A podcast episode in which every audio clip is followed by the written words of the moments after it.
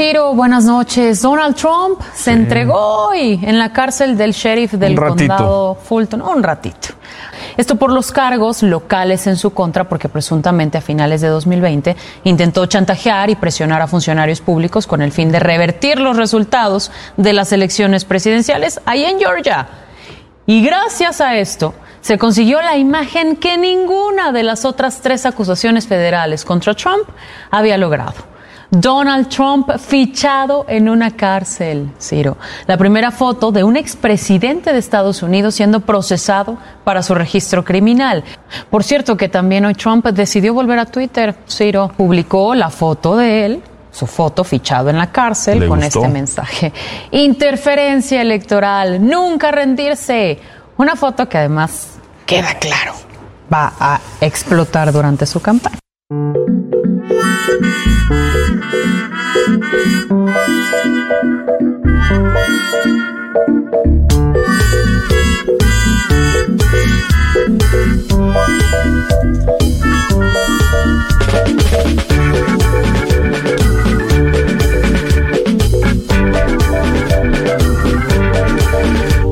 Bueno, ahí está. Eh, Trump eh, tuvo un gran acierto en su foto policial, que es que sigue siendo Trump. Pone la garita así como el sí, ¿no? ¿No te parece muy, muy parecida a las fotos, a las selfies de Javier eh, Está igual. igual, o sea, le falta el pulgar para arriba. Claro. A Trump. A Trump.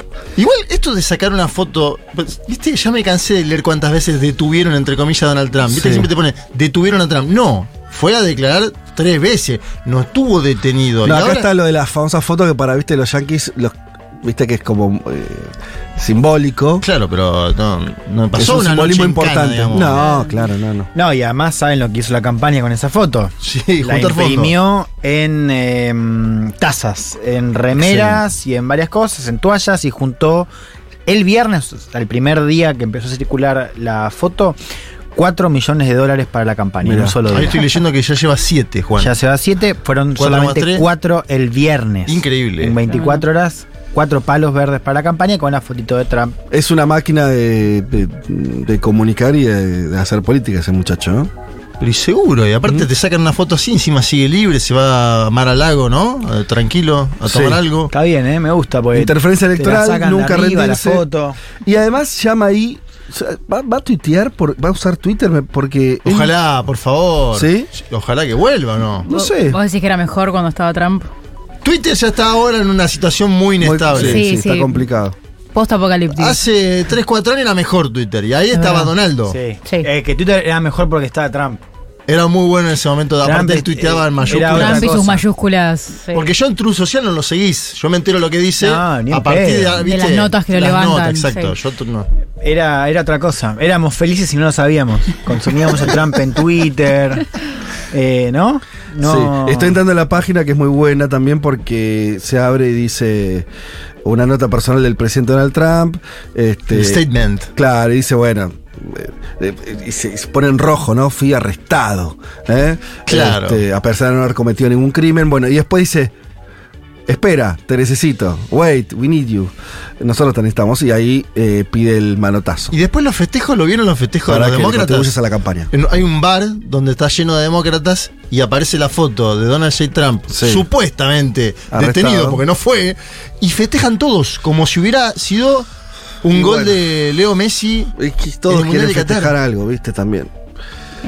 Desde acá Andamos mal de festejo, ¿no? Sí, todos quieren festejar algo, ¿no? Sí. Andamos bastante mal de festejo. Salvando las distancias. Eh, no, no, hago otra comparación. Es como que el antitrampismo también es más fuerte que el mismo. Y seguro, obviamente, ¿no? bueno, pero eh, también es parte de la novedad esta en que entró la política norteamericana, que no estaba, donde eh, el que divide agua. Siempre es un problema si el que divide aguas es el otro. O sea, ¿se entiende? Pasó muchos años acá con Cristina, ¿no? ¿Cuál es el grave problema de la oposición? Y. O sea, todo tu posicionamiento que no te gusta Cristina, la estás levantando, la estás instalando, le, das la centralidad política. Siempre es un problema. Me parece que en Estados Unidos hay algo de eso con Trump, ¿no? Sí, te fijas los términos de todo. De hecho, hoy vamos a hablar del debate republicano con ocho candidatos y Lo único que tiene era cómo se posicionaban respecto a Trump. Uno era, Trump eh, hablando un poco más bajo. Otro Trump eh, indio, digamos, que ahora vamos a hablar un poco de él. El otro anti-Trump, ¿viste? Todo estaba girando en torno a Trump como eje principal. Pasa en el Partido Republicano y pasa, claro, en toda la política. Que además no pudo ir Trump a la reunión, así que se quedó afuera, pero no perdió no fue, el No fue, no quiso, no quiso ir. Claro, no quiso ir, claro. Pero bueno, ahí tiene una foto. Es una buena foto. Yo, hay algo. Para hacer una foto policial, Está muy bien la luz. es raro. Es muy generoso. Es raro. O sea, la sacaron polis con muy buena onda. No, la haber pensado mucho, ¿no? Sí, pero si vos vas a un destacamento policial, ¿qué pensás? y de arriba te la sacan. Eso es genial. Que te saquen fotos de arriba, fotos de abajo. Te sale la papada. Que la sacó. Por eso te mata. Por, eso, digo, o le sacaron la foto a sus amigos de él. Por ahí Donald también los compró a los pibes, entró y dijo dos, o tres chistes, ¿no? que puede haber sido tranquilamente. Es verdad que dice Juan, está sacada arriba, tiene buena luz, una luz especial. Él está ahí con un traje medio presidencial. Tiene una banda medio Johnny Bravo, la mueca, ¿no? Como mirando así con las cejas. Sí, medio, medio malo. Al acecho. bueno, vuelve con todo entonces. Vuelve.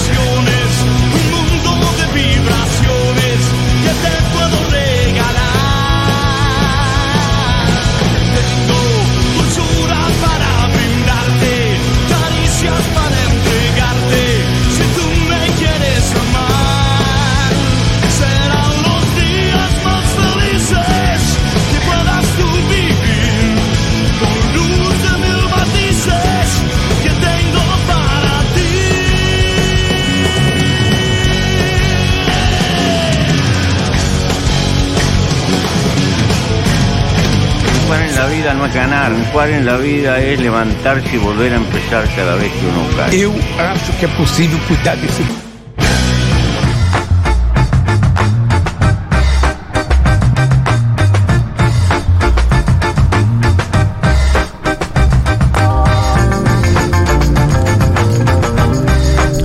Muy buen domingo para todas y para todos. Hoy es 27 de agosto del 2023. Cuando se va agosto, el año empieza a entrar en su último túnel, su última, su último eh, vuelta, ¿no? Este recodo ahí y ya recta final hacia. Primavera, verano, empieza la primavera. Decía que van a pasar un par de cosas entre septiembre y fin de año en este país. ¿Por qué? No sé. Ah. Supongo, es una, estimación. Eh, y este es el programa 259 de Un Mundo de Sensaciones. Hasta las 3 de la tarde vamos a estar hablando de política internacional. Eh, hoy, vieron que siempre le hablamos cuando hacemos la producción de este programa, sobre todo los días viernes. Hay semanas y semanas. Esta pasaron varias cosas. Estaba más cargada, viste que hay semanas que veníamos de una semana un poco más tranquis. Eh, esa es mi sensación. Pero mm, pero bueno, se va convulsionando. Hay semanas donde nada pasa y semanas donde pasa todo. Es así. Che, y. Mm, ¿Qué íbamos a, comentar? Bueno, no, tenemos muchos temas para hoy. Em, hay uno que, que, invadió la agenda también nacional, que tiene que ver con el ingreso de Argentina más no solo Argentina, a los BRICS. De eso vamos a estar hablando con Violeta Weber. ¿Qué tal? Así es. Bueno, se suman unos cuantos países a los BRICS. Eh, además de la Argentina, Etiopía, Emiratos Árabes Unidos, Irán y Arabia Saudita. Se armó un bardo acá. Sí. Eh, es una punta súper interesante porque es un grupo que de alguna manera intenta digamos, poner en jaque la hegemonía de Estados Unidos, que fue bastante lisita desde la caída del muro de Berlín. Eh, y entonces, bueno, vamos a pensar qué implicancias tiene eso para, para nuestra región, para nuestro país más específicamente, pero también como cuáles son las características de este grupo y por qué, eh, bueno, y qué es lo que molesta, eso es lo que a mí me interesa también pensar, como qué es lo que molesta y lo que genera rechazo a la incorporación a este grupo. Que, Vos lo estás diciendo sobre todo por la oposición acá local argentina. Claro. Eh, lo digo por la posición acá Argentina, que bueno, sabemos que los dos candidatos más votados en las elecciones eh, de agosto fueron, dijeron, ni bien se anunció la medida, que si fuera por ellos, un besito y chau chau. lo cual, bueno, tiene, digamos, implicancias, costos, y bueno, y también como me pregunto, ¿qué es lo que hace que digan eso? Bien. así que bueno, vamos a intentar adentrarnos en el tema. Perfecto, sí, porque además se juega y eso también puede ser un aspecto para, para pensarlo en nosotros lo vemos de Argentina y es lógico y está bien y, también hablaremos de eso eh, y también eh, hay un aspecto de, eh, estrictamente internacional donde era un bloque que venía manteniéndose igual en sus miembros durante muchos años. Finalmente decía esta ampliación ahora en un marco bastante particular de disputa, de, ¿no? de discusiones.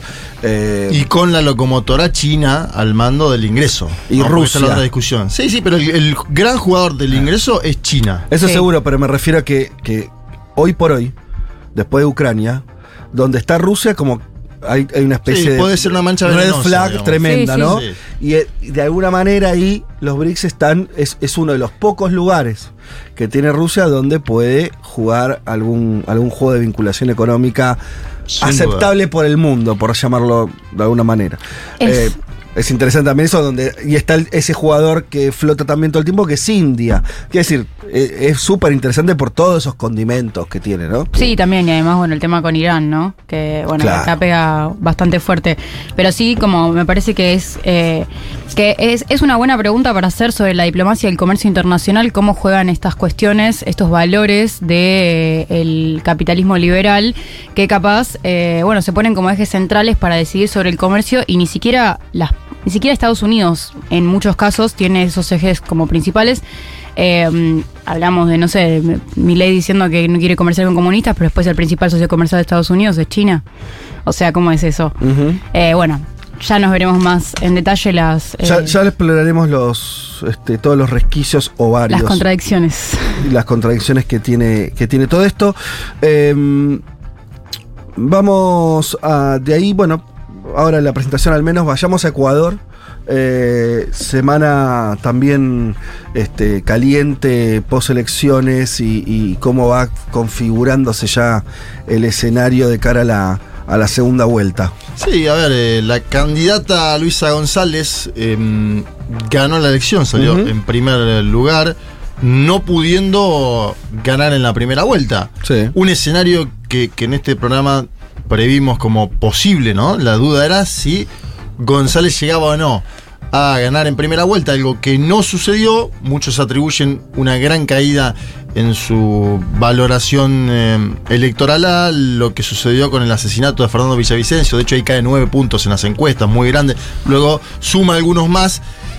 Pero hay una sorpresa que es el ingreso de un eh, empresario llamado Daniel Novoa, hijo del múltiple, múltiples veces candidato Álvaro Novoa, empresario bananero, magnate del Ecuador, la persona con más dinero del Ecuador. Vamos a hablar un poco de Daniel Novoa, qué significa, cuál es su discurso, porque aparece con un discurso comillas, comillas, moderado. Mm. Tenemos varios audios para escuchar eso. Es decir, no entró en la polarización. Y por eso mismo dicen los analistas, captó el voto sobre todo del sector joven. Ajá. ¿Viste en América Latina, donde se habla tanto de la polarización, la polarización, la polarización, él capta el sector del voto joven, de jóvenes que también quieren a alguien nuevo. Y ahí podemos ligarlo con el fenómeno electoral de la Argentina, ¿no? Sí.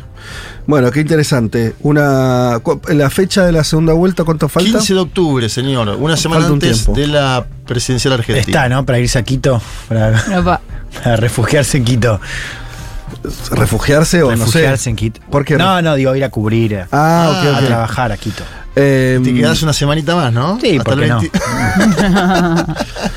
Bueno, estaremos hablando entonces de ese, de ese panorama electoral complejo, también difícil de dilucidar. Es un momento donde están las cosas, además de complicadas, no solamente porque aparecen futuros por ahí no deseados, sino que es complicado de analizar. De descifrar. O sea, la elección ecuatoriana está difícil de pensar, no, es simple. Te tiro un dato para lo, voy a, lo vamos a ver en la columna. Novo antes del eh, debate presidencial medía tres puntos en las encuestas. Subió 20 puntos del debate a la elección. Que fue nada, porque el debate fue. El, día días antes. el día que votó la Argentina, una semana antes. Una semana antes. Entonces estamos, decimos que un candidato subió 20 puntos. No es una locura. No, es tremendo.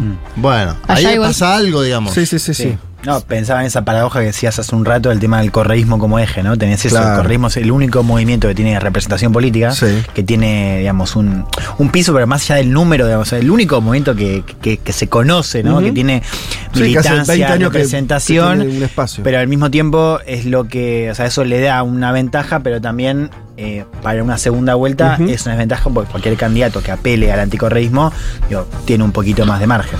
Em, Juan, Vamos a hablar entonces un poco volviendo a ese audio con el que arrancamos el programa. Em, a la cuestión de Trump, al inicio también de un debate fuerte dentro del Partido Republicano. Ya tiene ganada igualmente la candidatura Trump. Todo esto es una especie de espera para ese momento, ¿o no? Bueno, arrancó la campaña de alguna manera, porque viste, cuando arranca el debate, ya un poco se decimos, estamos en modo electoral. Falta mucho para las elecciones, pero sobre todo para que arranque la primaria republicana en enero.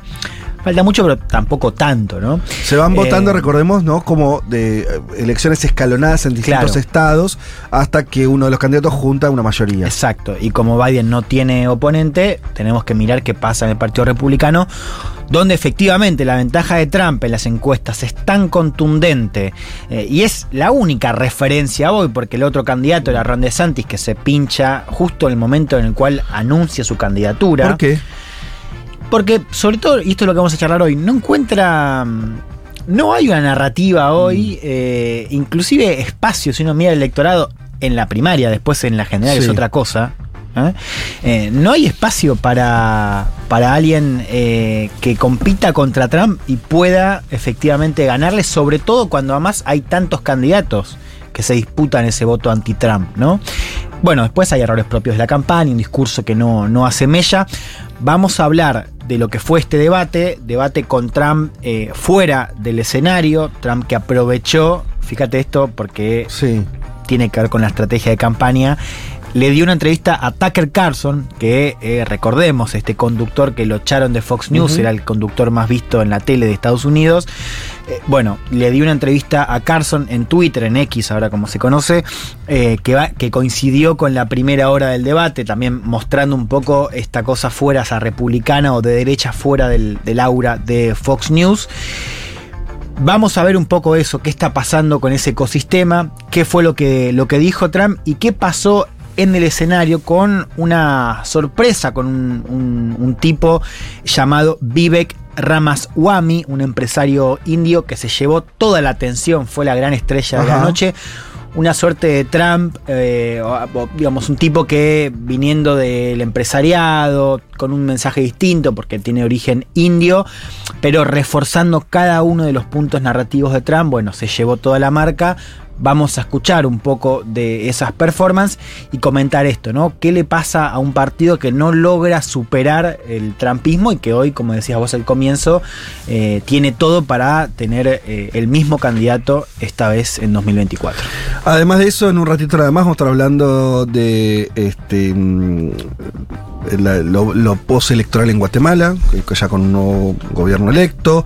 Vamos a estar hablando de otra noticia muy fuerte de la semana, que es, abro comillas, el accidente de Prigozhin. Ustedes saben, el líder del grupo Wagner, un grupo militar eh, ruso, eh, su avión mm, fue, este, bueno, cayó. explotó. En realidad, técnicamente explotó y luego cayó. Y justo iba este. No solo él, sino todo el alto, el alto, comando de Wagner. Bueno, eh, vamos a estar conversando un poco. Yo si soy piloto, no, le digo no, no, amigo.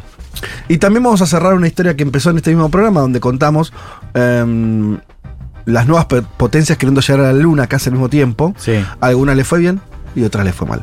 Pero de todo eso eh, le vamos a estar comentando en un ratito nada más. Les recuerdo, como siempre, escríbanos, ya lo están haciendo, por supuesto, un montón de mensajes, pero este, por favor háganlo más al 11 40 66 000, 11 40 66 000, nuestro WhatsApp.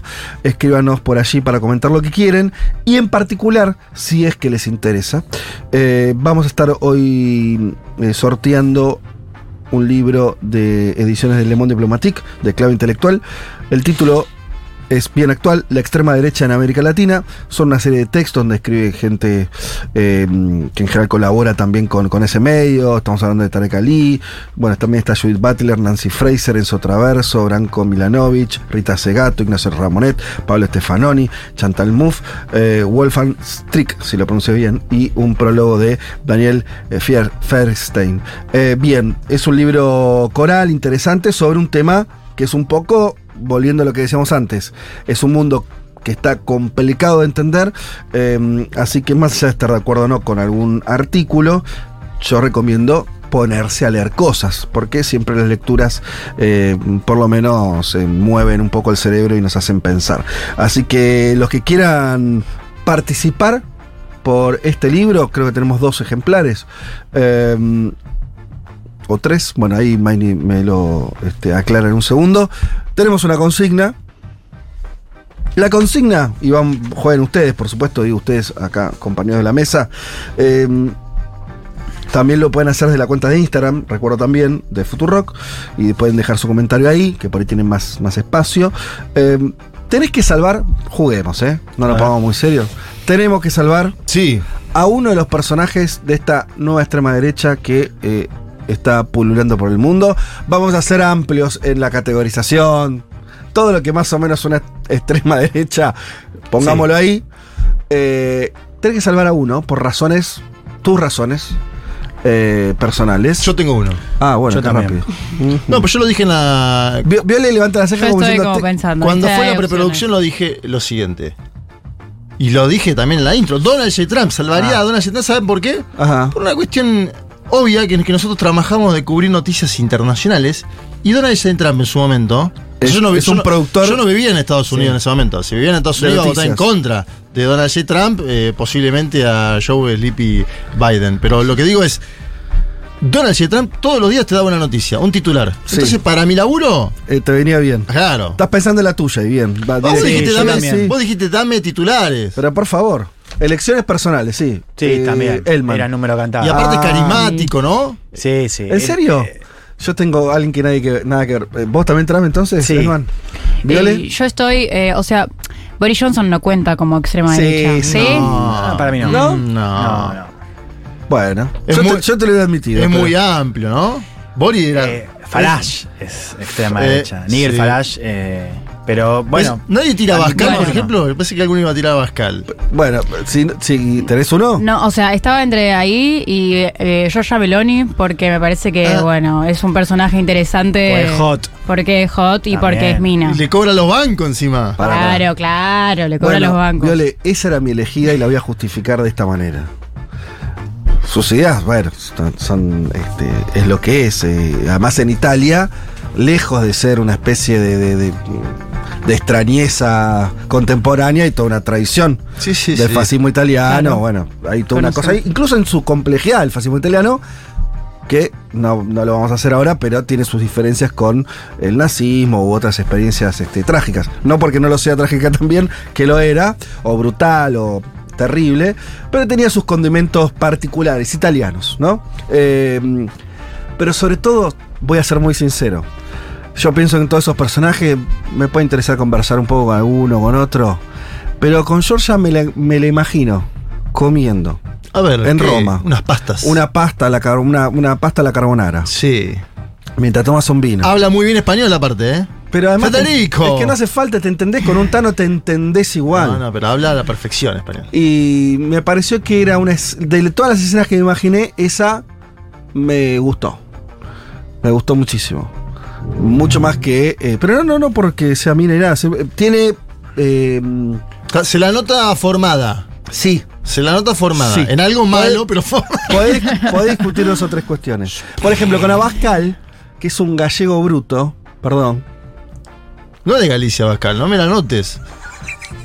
Como la Argentina, de, ah, ah, está la bien, síntesis de los españoles. es un bruto, es un bruto. No me es más cavernícola es un que bruto, la. Es una bestia, es un bruto, así un tipo de. No, no, no ¿qué, qué, qué vas a charlar? Ella es una dama, decís vos. Georgia me parece más, más, más, más, rebuscada incluso en sus argumentaciones, como bien señaló este, Juanma. Eh, por ejemplo, recuerdan ese, ese audio muy, muy viralizado, ese video donde ella, por ejemplo, le enrostra a los franceses su colonialismo en África. ¿Eh? Sí, sí, tiene algunas cosas. Para eso tenés que haber tenés que saber dos o tres cosas y pararte en un lugar no tan ¿Algún libro leyó? obvio.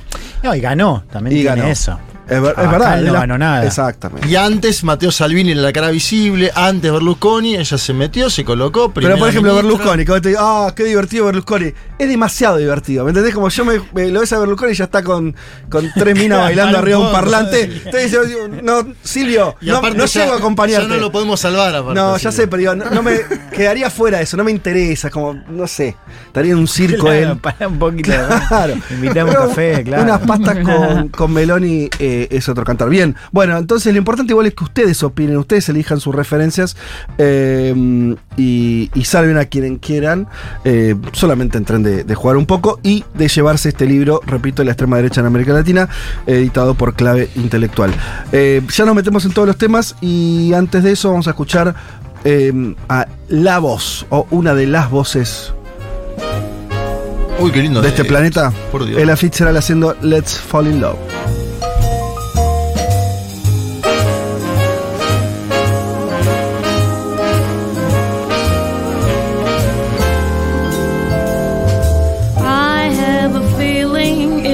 A feeling I'm concealing, I don't know why.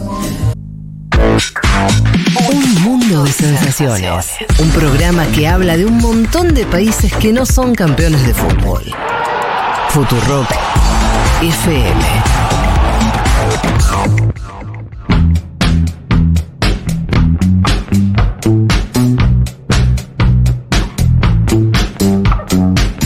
Vamos al programa. Vamos a la primera noticia. Decíamos, acá habíamos anticipado que las potencias emergentes estaban queriendo alunizar a como dé lugar. Sí. La novedad es la siguiente. Las dos misiones más importantes, hay otra, hay una japonesa y un par más, pero era la rusa y la india las que más jugaban ahí fichas ahora. Una sale bien y otra salió mal. La rusa estalló.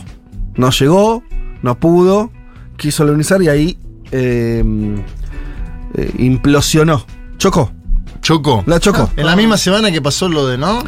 Sí, porque hay algo, viste, los rusos le, creo que les, les, sale bien la parte de la explosión. A veces no la controlan del todo. Eh, ¿Cuánta guita, no? Porque vos, vos pensás, ¿no? Invertís una cantidad de tiempo, de recursos. Y, el, juguete se rompe antes de llegar. ¿Qué momento es? Mm. ¿Qué momento para los que están siguiendo la misión? Gente que ha perdido su trabajo. Sí, sí, seguramente. Porque no sé, qué sé yo, por ir a otro país. En Rusia, ser el responsable. Yo no quiero ser.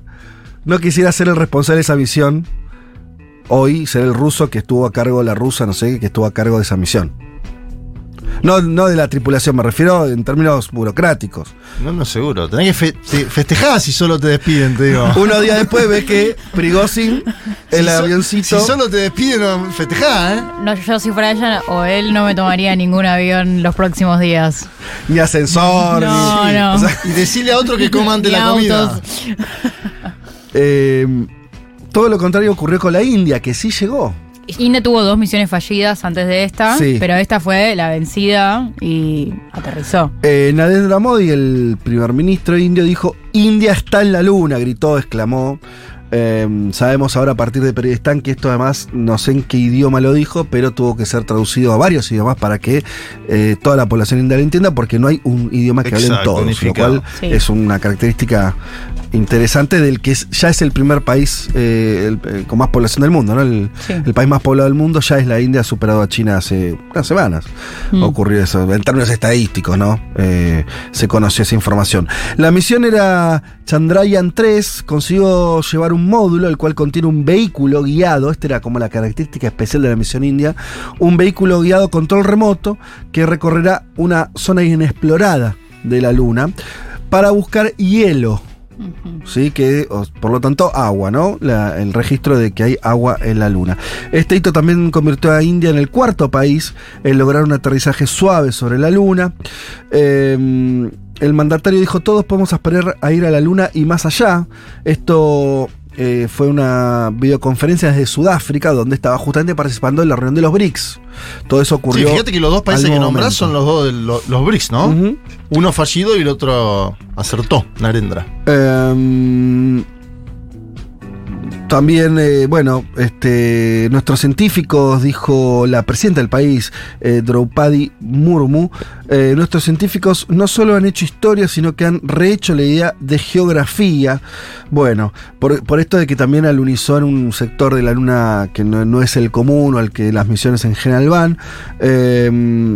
Y, bueno, también esa pequeña disputa, ¿no? En relación a países emergentes, eh, no sé si habrá cruzado. Bueno, no cruzó China palabra. ido al, lado oscuro de la luna, como se le dice. Sí. Hace tres años, si no me equivoco. Entonces son tres ya los países de los BRICS. Digo, atención también con eso, ¿eh? Em, no, no se cruzó con Putin, que no estuvo Putin no fue, fue virtual, claro. Pues si no, por ahí Modi le podría haber mojado la oreja. No sé, igual será recomendable hacer eso con Putin. Mm. Pero bueno. ¿No? Vos, yo llegué y vos no. Sí, aparte. ¿Qué, ¿qué pasó con tu, con tu cohete? Putin tenía otros dramas, digamos, en el medio. Este, no estaba solo preocupado por eso. Bueno, en fin, ahí están los indios. Es, una, es un momento donde empieza como, no diría democratizar por ahí es demasiado, pero ampliar la cantidad de países que pueden hacer misiones que antes estaban reservadas a Estados Unidos y a la Unión Soviética, la extinta Unión Soviética. Ahora ya, como acabamos de señalar, hay una serie de países. Me llama la atención la ausencia de Europa en todo este debate, ¿no? Una Europa, pues, nunca aparece, digamos. Mm. Y tiene locomotora, ¿no? Digo, Alemania nunca pensó. Me lo pregunto ahora al aire, ¿eh? lo estoy tirando. Desconozco cuáles son sus, carreras espaciales. Exacto. Em, campaña de Julian Assange, vamos cambiando el tema. Este, una campaña dedicada a recabar apoyos para, ustedes saben, él está intentando todavía que no lo extraditen a los Estados Unidos, esa es la pelea en la cual este, está involucrada su defensa, él mismo, sus seguidores. Eh, decimos siempre acá, en una situación donde hay muy poco acompañamiento por parte de los sectores progresistas del primer mundo, que deberían ser su base de apoyo natural, ¿no? Si vos pensás, Julian Assange, ¿a qué le importa Julian Assange? Le debería importar por lo menos al progresismo europeo norteamericano, no estaría ocurriendo eso, es muy reducido el grupo que lo apoya. Eh, fehacientemente.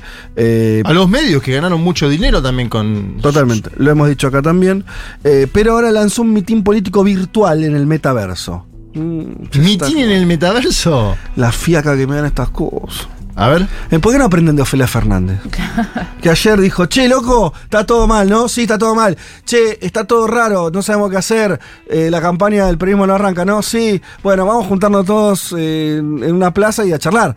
Y está bien, ¿no? Algo así.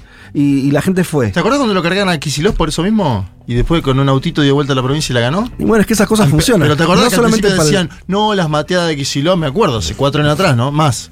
Con el macrismo. Bueno, eh, lleva confinado en la prisión londinense de Belmarsh desde abril del 2019.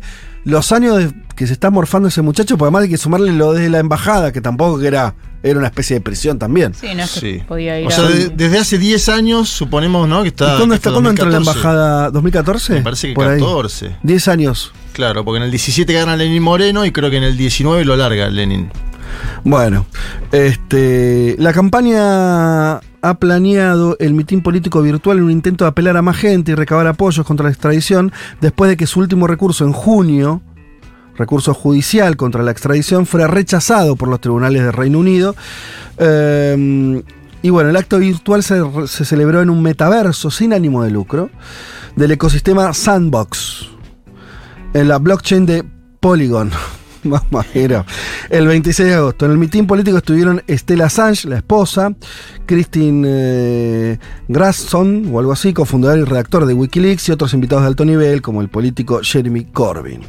Eh, bueno, en fin, ahí está tratando de utilizar el metaverso para este, fines políticos y que, juntar recursos y también voluntades en esto que decía, en una situación de bastante aislamiento político que le está, le está tocando a Assange, lamentablemente. Vamos a la tal vez última noticia que hablemos, no, la anteúltima, más tarde tenemos que cerrar con Guatemala. Decíamos entonces eh, la muerte de Prigozhin. Putin promete investigar la muerte de Prigozhin. perdón, un poco es difícil tomárselo exactamente en serio. Em, un avión privado viajaba, ¿no? El miércoles 23 de agosto. Em, y bueno, este, eso, ese vuelo terminó mal, se escucharon explosiones según algunos, algunos testigos. El Pentágono indicó que no ve indicios de que el aparato haya sido derribado por un misil tierra-aire, o sea que no fue tan a lo bestia. El Pentágono, si lo dice el Pentágono, quiere decir, por ahora no hay información de que lo hayan directamente bajado. No, puede haber tenido un problema en, los motores, ¿no? Claro, por eso. Eh, parece que, tuvo una, explosión interna, una implosión. Sí. Em, la investigación se llevará a cabo en su totalidad y hasta el final. Em, dijo Putin, aquí no hay ninguna duda, veremos qué dicen los investigadores en un futuro próximo, al que no le fijó fecha. El Kremlin calificó el viernes de mentira absoluta los rumores que apuntan a que el gobierno ruso ordenó el asesinato del jefe del grupo paramilitar Wagner, eh, y es una mentira absoluta, dijo el portavoz del Kremlin, hay que eh, abordar esta problemática basándose en los hechos. Eh, al ser consultado, bueno, un poco lo previsible. La verdad que acá no hay 50 hipótesis, o la más plausible tiene que ver con que el gobierno ruso, que igual hay que, dibujemos la película completa, grupo mercenario eh, una, extensión, pero una extensión del gobierno ruso, que tuvo un papel importante en Ucrania durante muchos años, durante muchos meses de la guerra finalmente empieza eh, ahí un poco hasta donde yo vi, si ustedes tienen información, lo dicen, el momento en que el ejército ruso, que venía muy complicado en su organización interna y demás, termina tomando posiciones, desplaza a los mercenarios. Y el final de la película es que está ese especie de alzamiento de, Wagner eh, entrando a territorio ruso, marchando por, por algunas ciudades y finalmente lo frenan, ¿no? Hay una especie de negociación que termina incluso con una reunión en el Kremlin. Es que por eso hay como una parábola difícil de entender. O sea, uno puede entender que claramente Prigozhin puede ser un objetivo porque fue el primer levantamiento militar en serio de toda la era Putin. Pero no se entendía muy bien porque primero era un exilio a Bielorrusia, tanto él como una parte importante de su tropa. No se sabía más cuánto, cuántos habían ido, cuántos estaban en Rusia, cuántos habían desertado. Después él vuelve a Moscú. Esto también es raro porque Moscú lo comunica tres semanas después, o sea, fue poquito después del alzamiento. Y claro, no, no se sabía muy bien en qué estado estaba todo, pero uno imaginaba una cosa más cálida, ¿no? A juzgar por esa reunión en el Kremlin. Sí, como que habían, eh, no sé si la palabra es que lo habían perdonado o que habían llegado a una negociación donde ambas partes les servía. Claro.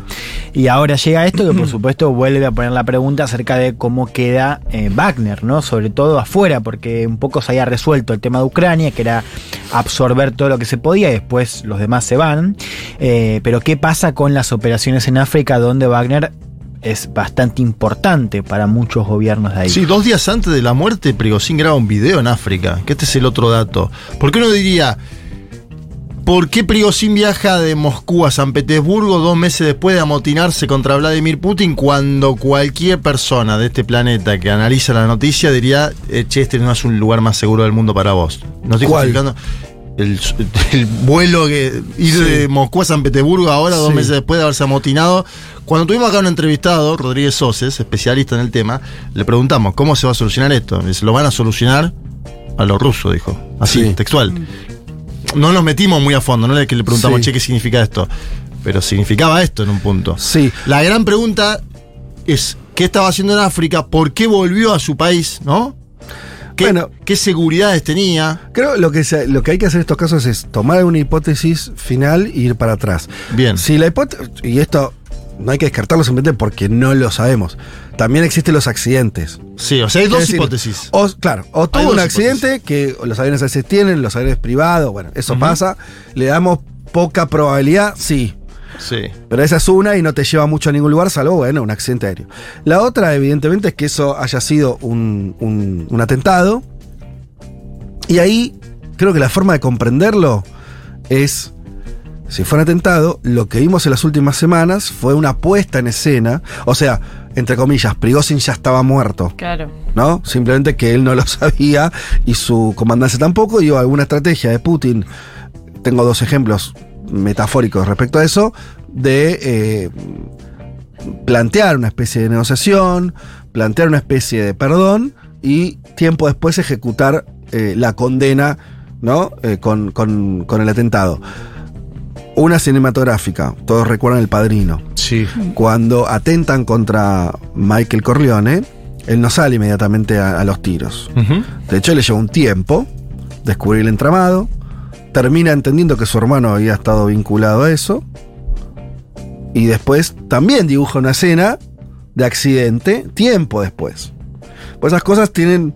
Hay cosas que, arreglar en el medio de estas cuestiones. Por ejemplo, el propio grupo Wagner pues por ahí estoy pensando, ¿no? Hipótesis. A partir de la idea de que fue un atentado por parte del gobierno. Eh, vos tenés que ese grupo es un grupo funcional, es importante para el Estado ruso, no podía enajenárselo, ¿no? Entonces ahí habrá que ver qué habrá tejido en el medio. Eh, es bastante irrelevante que no solamente muere él, sino toda la comandancia, eran creo seis personas. Eh, los altos mandos de Wagner estaban todos con Prigozhin. Uno se pregunta igual, ¿sabes cuál es mi duda? Yo estoy, creo que esto es lo que pasó. Sí, ya sabía. ¿Viste como cuando el, que dice, bueno, mira, cagaste, hermano. Tenés que tomarte este vuelo. O cuando vos ves, che, también viaja tal. Ah, también viaja. Ah, pará, estamos viajando. Y, puedo ir en, Es como en la escena. ¿Me puedo tomar un micro? No puedes tomarte un micro. ¿Alguien más conoce a Vladimir Putin? Relato salvaje. Tal vez, ¿no? Tal vez estuvo todo más arriba de la mesa de lo que uno cree qué sé yo. Sí, Digo, porque también pensar que Prigozhin, ponerte en lugar de él, que podía hacer semejante levantamiento y, no y perder, porque perdió, y no tener consecuencias, también es un poco... No creo que fuera tan inocente ese muchacho. Se negoció salvar a su familia. Hay cosas que no sabemos. Exactamente. Hay cosas que no sabemos. Él estaba en África. Si quería salvar su vida, lo podía hacer. Para mí. Por irse. Por ahí negoció. Está bien, me quería boletear a mí, mi familia no la toque. Suelen pasar estas cosas, ¿eh? Sí, claro. Eh, qué loco no tener información de absolutamente nada, porque viste, inclusive si seguís Rusia, estás un poco a ciegas. sí, como China. No, pero igual para Estados Unidos, chicos, bueno, no sé, alguien sabe que mató a Kennedy. Muy bien. Van, 60 años, ¿eh? Y digo, todos se cagan de risa, hacen películas de los yankees diciendo, no, mira la bala, nos dicen que la bala hizo así, de una vuelta, giró a la órbita del Sol, volvió y lo mató. O sea, todo es un chiste y no hay una explicación. O sea, los imperios no explican las cosas, ninguno. Porque tienen formas de protección. En Rusia, si querés, es más alevoso. Bueno, está bien. Pero, qué sé yo. Este. No, hay, una, hay un detalle más ah, del caso. Bueno, si no, eh, volvemos después. Em, pero, no, y de la, de la operatoria. Porque esta semana. No sé si vamos a tener tiempo de hablar de esto en otro momento. Pero se, intensificó mucho la crisis en, en África, mm. en Níger, la posible intervención, el lugar del grupo Wagner ahí. Yo no sé si el final de la peli es que eso desaparece. Porque son eh, estructuras más o menos relevantes en términos militares.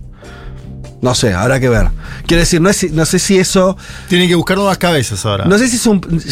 yo diría, por ahí lo estoy pensando con poca información, admito, ¿eh? pero un proceso de incorporación de eso al Estado más institucional. Bueno, eso planteó en su momento, ¿te acordás? Me parece que ese es un poco. Fue el levantamiento, era todo lo, toda la base adentro de las Fuerzas Armadas. Claro. Y todo lo otro, bueno.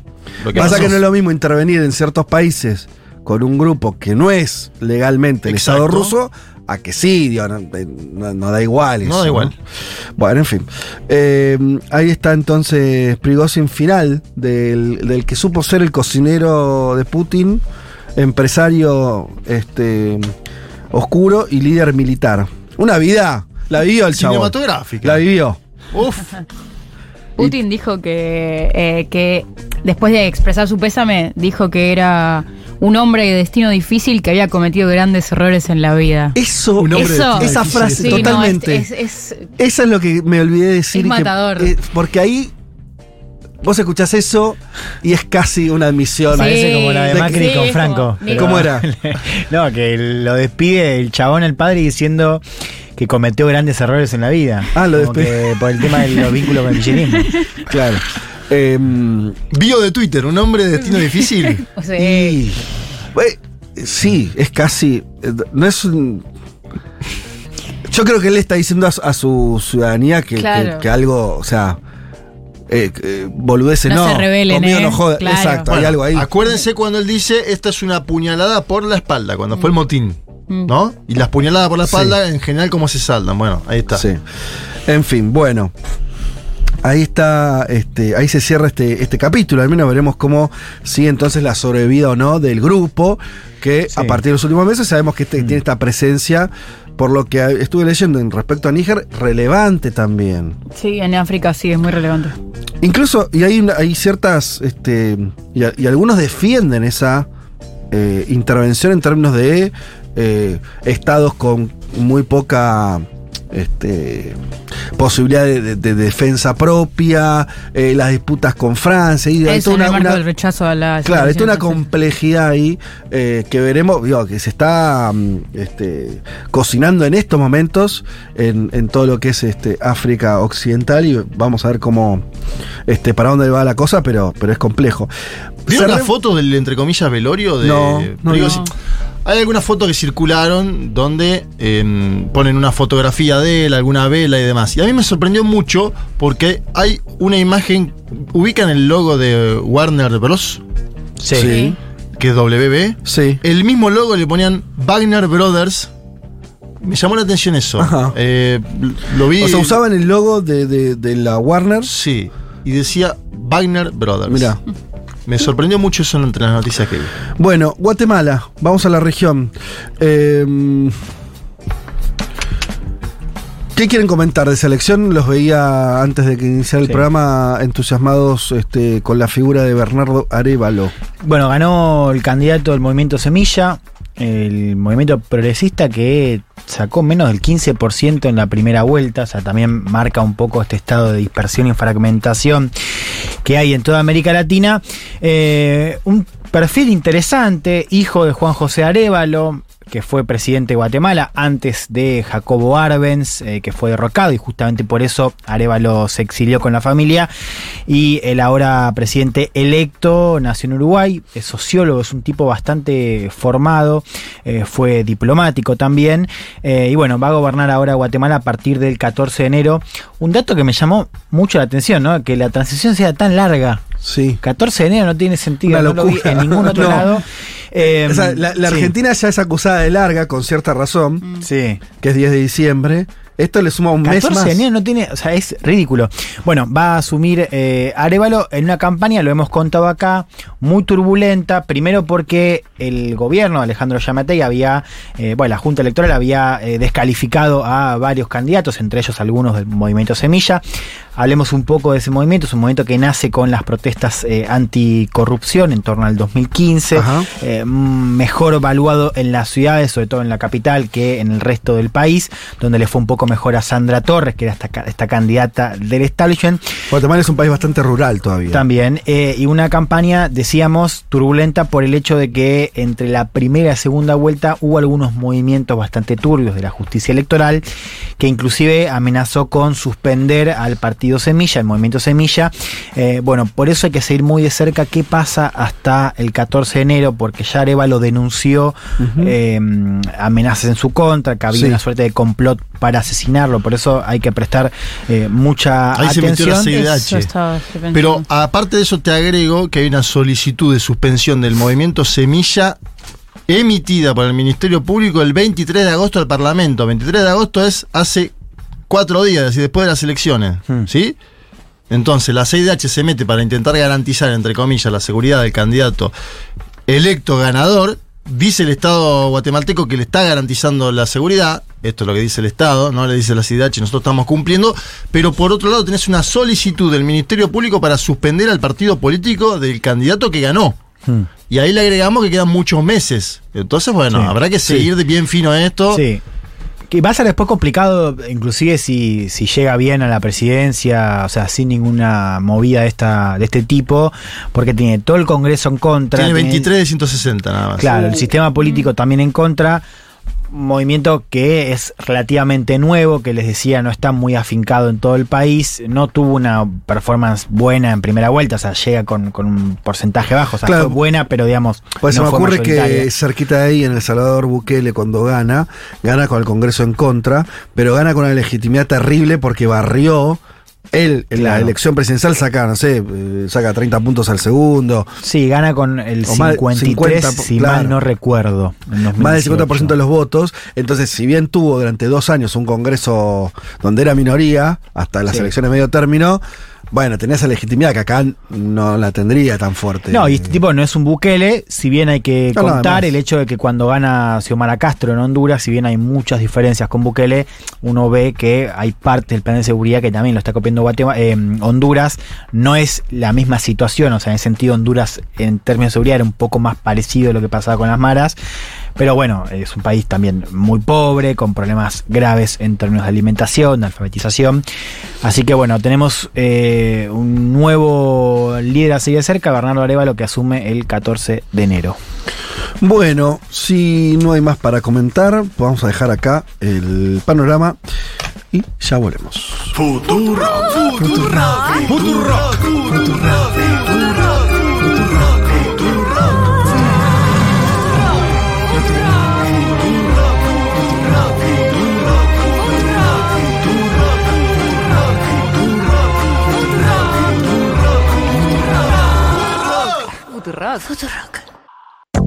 Un programa donde hablamos del mundo para querer un poco más a nuestro país. Federico Vázquez, Juan Elman, Juan Manuel Carr, con Violeta Weber y Malena Rey. Un mundo de sensaciones.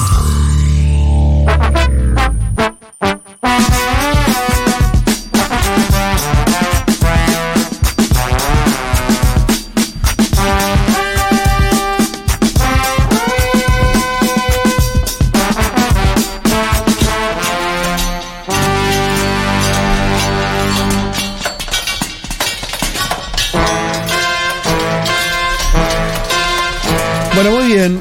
Semana eh, definitoria en Ecuador, después de las elecciones, un sub tremendo. Hay muchas cosas para analizar. A mí una de las... Y, muchas cosas, vos las, salpicaste la venta, Juanma.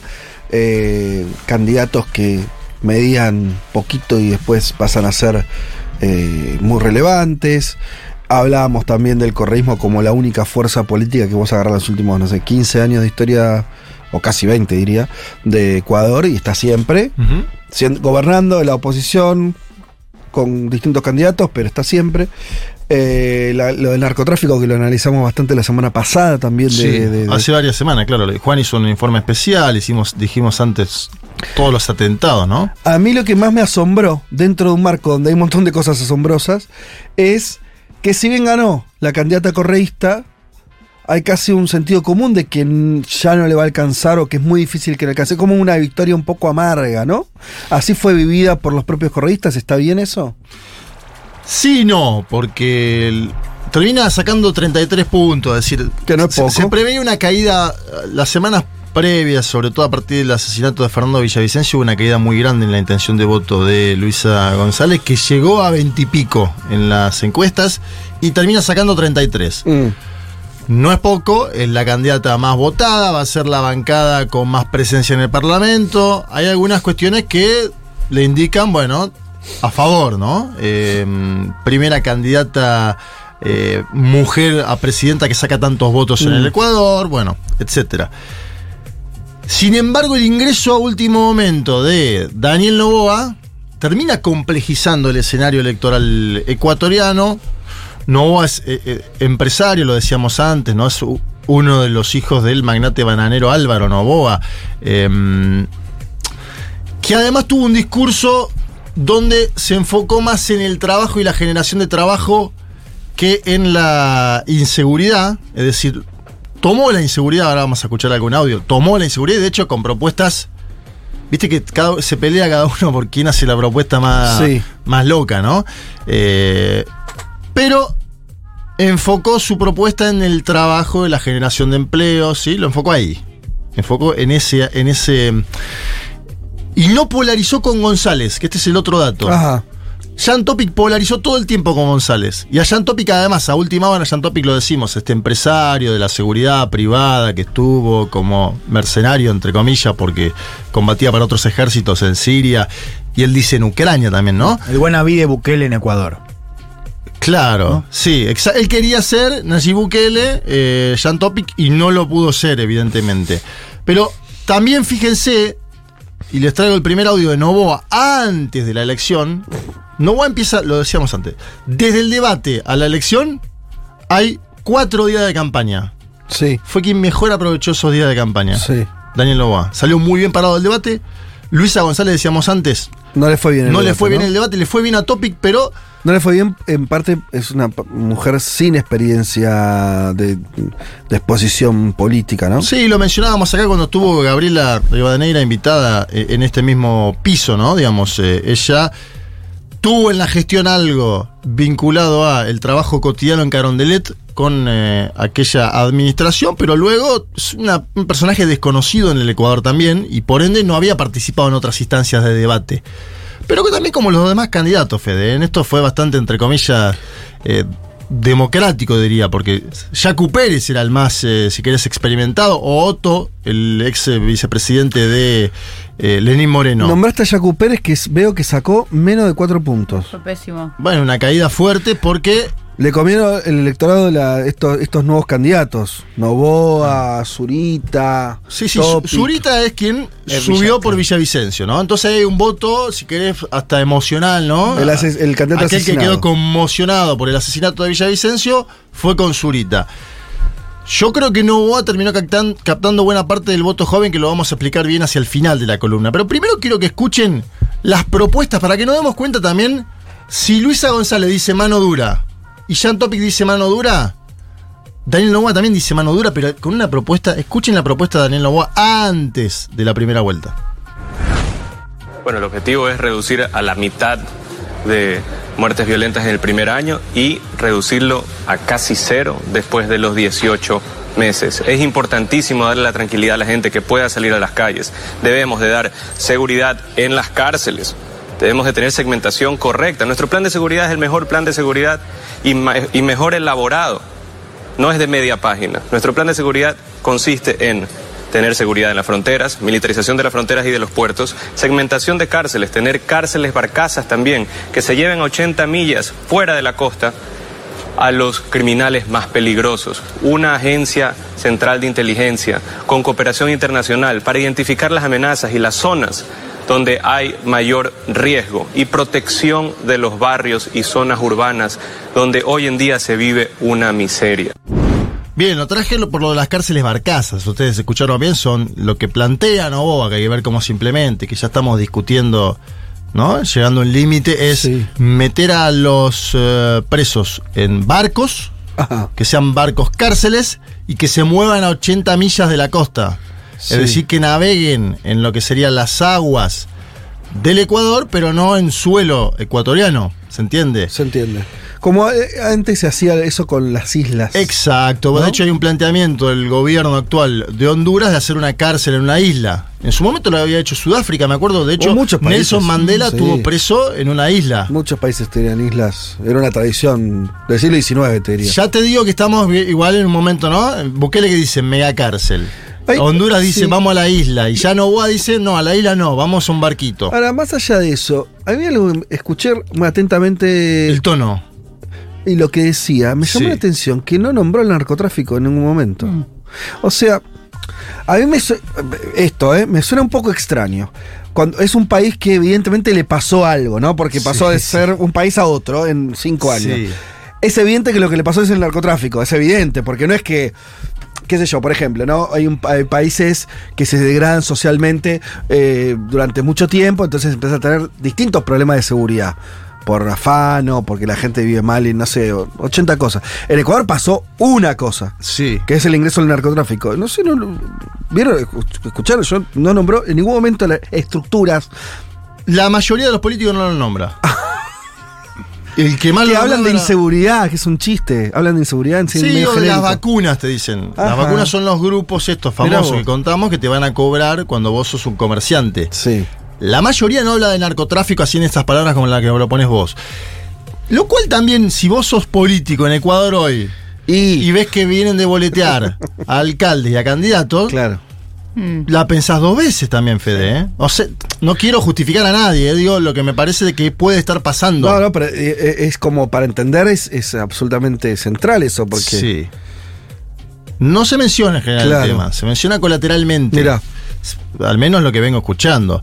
Em, ustedes imaginarán que Luisa González, candidata progresista que viene del correísmo, ¿qué dice de Novoa? Tiene un ángulo fácil también en un punto, que es un empresario, le intenta decir Lazo 2.0, mm. claro.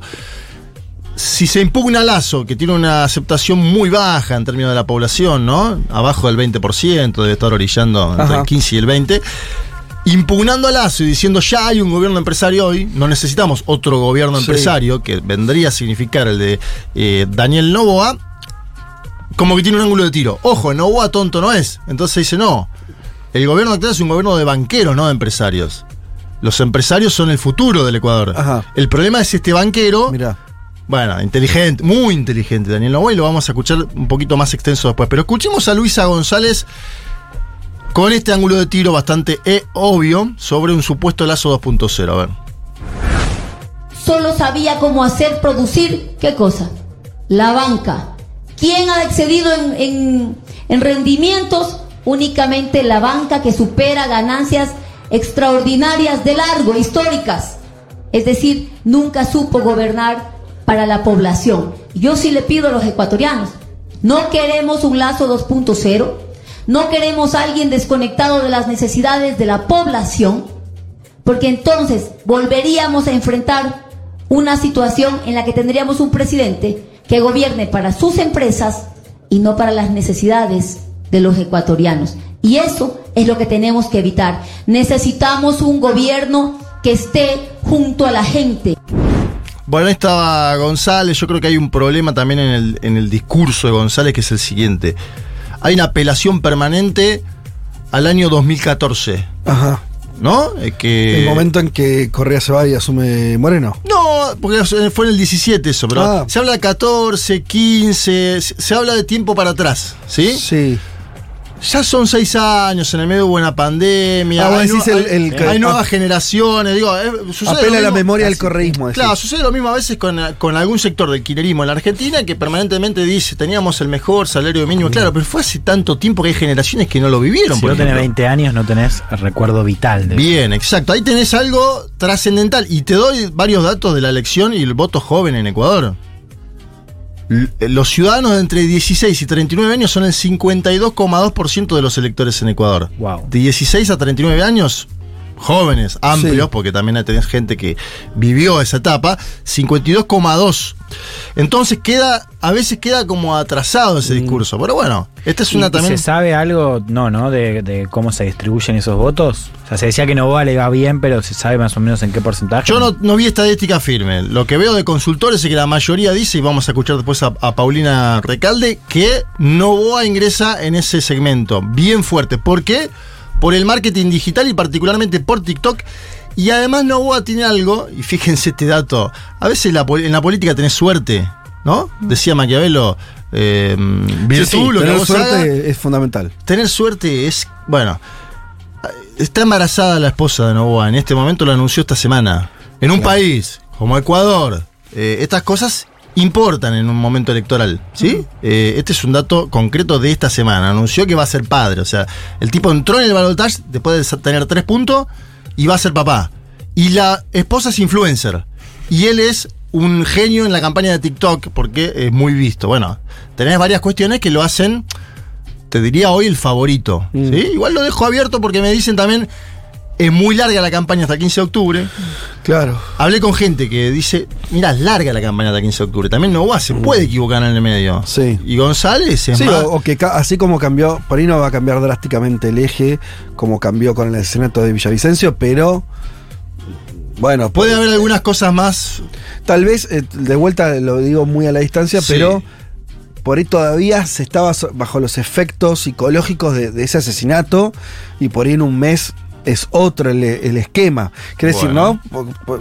Fue, fue muy muy, muy determinante eso. Fue bastante determinante. La caída de, González fue de 10 puntos. Eh, de hecho, eh, el propio Correa dice que estuvo planificado. Esto ya es algo que entra en las etapas de las conspiraciones. No me voy a meter en eso.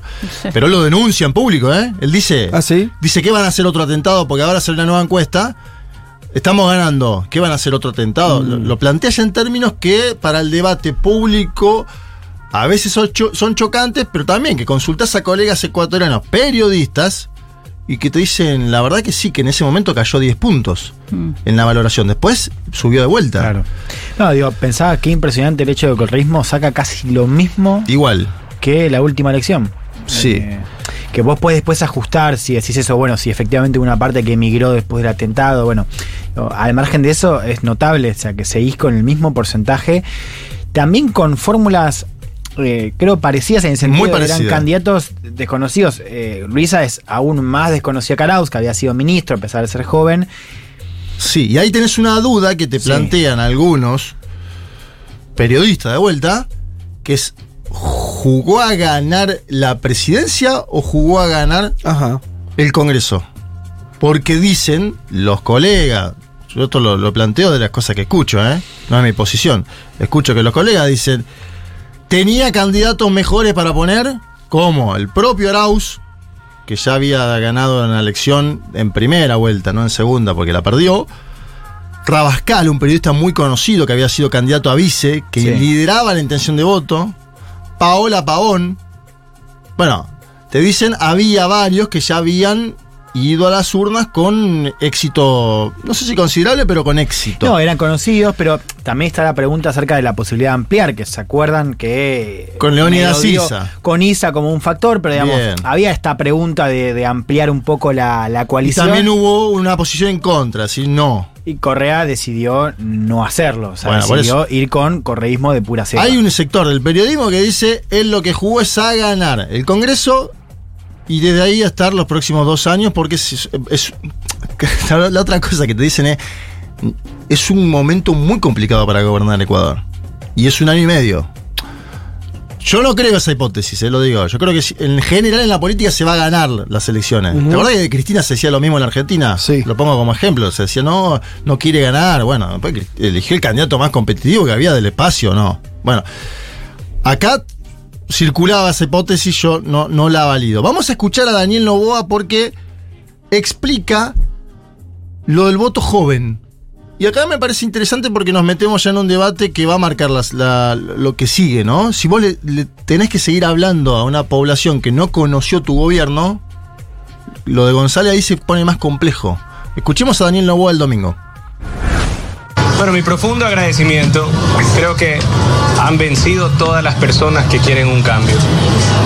Venció el joven que está poniendo pues su, su, esperanza en que tenga un cupo universitario, en que tenga un empleo, la familia en que tenga seguridad en su barrio, también los adultos mayores que tengan una pensión digna, Asimismo, el empresario que tenga la tranquilidad de trabajar sin tener que ser vacunado o pues sin una banca que lo ahorque. Todos estos elementos, todas estas personas, les agradezco de todo corazón por haberme apoyado en esta primera vuelta y espero su apoyo en la segunda vuelta. Cada, cada elección salen nuevas figuras, eh, cada elección sale una nueva tanda de políticos. En esta elección particular lo que se vio es que la juventud optó por la opción de Daniel Lobo y ese es la, el, digamos, el político que estaría liderando esta nueva generación. Ustedes escucharon el tono no moderado de Novoa. Esto es algo que marcan muchos consultores en Ecuador, que dicen, es alguien que... Mm. González, yo te diría que González también es una versión iba a decir edulcorada la palabra. No sé, no es una versión tampoco hardcore. En, no, del correísmo. Exacto, en, el tono, en la tonalidad estoy hablando. ¿eh? Y Novoa lo llaman ya el candidato moderado. Ustedes escucharon, ¿no? no salió a decir del otro lado están los que ya gobernaron Ecuador. El tipo dice, nosotros queremos un cambio, acá ganaron los jóvenes, la familia, los, adultos mayores. El empresario que tenga la tranquilidad de trabajar sin ser vacunado, ser vacunado es lo que decíamos antes, que te vienen y te cobran bandas, 300, 400 dólares mensuales, y claro, bueno, si no le pagas eso, por ahí no puedes abrir tu comercio. Eh, yo creo que no apunta a eso y obviamente lo de la juventud por el dato que dábamos antes, que es que entre 16 y 39 años tenés el más del 50% del padrón electoral. Fue alta la votación, ¿eh? 82 puntos, no fue baja. Algunos decían en el contexto de violencia la gente no iba va a bajar. No. 82 puntos, fue alta y se espera que, que siga siendo alta. Vamos a poner al tercer actor en consideración, Jan Topic. Jan Topic de base dijo que eh, va a votar a Daniel Novoa, ya lo declaró. Mm. Uno tendría que creer que es algo lógico. No le, no le habla ese 15% de decir voten a Daniel Novoa, eh, porque él dice, dejo mis propuestas de seguridad, se la dejo también a Luisa si quiere, ¿no? Se quiere quedar como por fuera de lo que es la contienda, pero él dice, yo voy a votar a Daniel Novoa, no tengo ninguna duda. Habrá que ver cuánto de ese 15 va. Yo tiendo a creer que buena parte de los votantes de Jan Topic van a votar a Daniel Novoa. Me da la sensación de que mayoritariamente, ¿no? Eh, habrá que ver después los votos de Jacu Pérez, son muy pocos, es verdad lo que decís vos. Los de Zurita uno tendería a creer que irían con Daniel Novoa también. El, margen que tiene eh, la Revolución Ciudadana es chico. ¿Sí? Pero bueno, puede equivocarse Novoa también, ¿eh? Es novato él. Él dice que estuvo en la campaña del padre. Él es novato en política. Juanma, em, ¿qué, onda las alianzas de Nova? Porque está con dos partidos que son como más bien de centro izquierda. ¿Cómo funciona eso? Eso es, ahí hay una pregunta interesante, porque cuando vos consultas a fuentes más ligadas con, el correísmo, te dice, si el gobierno nos van a tener que necesitar en el Congreso. Claro, porque el Congreso quedó muy... Bueno, y ahí tenés la perspectiva esta de que Novoa es alguien que no puede ser catalogado fácilmente como un tipo de derecha. Ustedes escucharon con las barcazas. Nova dice que es de centro. Y está bien lo que pregunta Viole porque no se sabe para dónde va a gobernar Novoa en caso de que asuma la presidencia del Ecuador. Tiene una alianza muy grande con los empresarios, tiene un círculo muy chico de Guayaquil, de Guayaquil como el padre. Imagínense que si te crió el hombre con más plata del país y ¿no? Te vinculás con las con, esa elite en un punto. ¿Dónde está? Que no está claro para quién va a gobernar, porque todo lo que me estás contando. No, no, yo lo que te digo es, bueno, por ese lado seguro. Pero digo, sí. él se muestra, y vos hasta hablando con dirigentes, te dice, va a tener que buscar algún vínculo con nosotros. No va a poder gobernar a lo lazo. Bueno, es que eso, es lo que, te dicen lo que, por el Congreso, ¿eh? Viole, sí. No, que el, el, partido de Novoa está en alianza con eh, Pueblo, Igualdad y Democracia y con Mover que es partido donde empezó Correa, como me llama la atención que también tiene una punta ahí, y también lo preguntaba como en el marco de todo este análisis en relación al voto joven y en relación a que a Jaco Pérez le fue tan mal cuando antes, bueno, capaz asociábamos un sector del electorado más al, como alineado con la juventud ahí, y me pregunto si es esa mismo, como esa misma porción del electorado el que apoya a Novoa. Y también cómo puede manejarse en un congreso donde al correísmo le fue incluso mejor que en las presidenciales y ni siquiera el partido de Novoa logró la segunda fuerza, sino la tercera. Sí, sí, sí, por eso le digo. Eh, eh, Novoa no hizo una gran elección en el Parlamento, va a necesitar del partido Revolución Ciudadana, tienen vínculos, hablan, por eso yo digo que es más complejo de esto, de, el tipo se crió en un marco de empresarios y gente vinculada al padre, un magnate bananero, pero él intenta ir más allá. Él intenta la ancha avenida del medio, lo voy a decir, mira, para simplificarlo. Estamos pensando en, en, bancas, el Partido Social Cristiano, el de Nebot, eh, que apoyaba a Topic, si mal no recuerdo, en esta Exacto. Cayó mucho. claro, pero para en, Congreso también. cayó, cayó en el Congreso, se convirtió en la fuerza que tiene menos poder de lo que tenía. Pero igualmente. esos partidos, tío, está, cantado que tienen vínculos con, con Novoa y tranquilamente puede ser más apoyo. Ahora, son dos años, ¿no? eso seguro.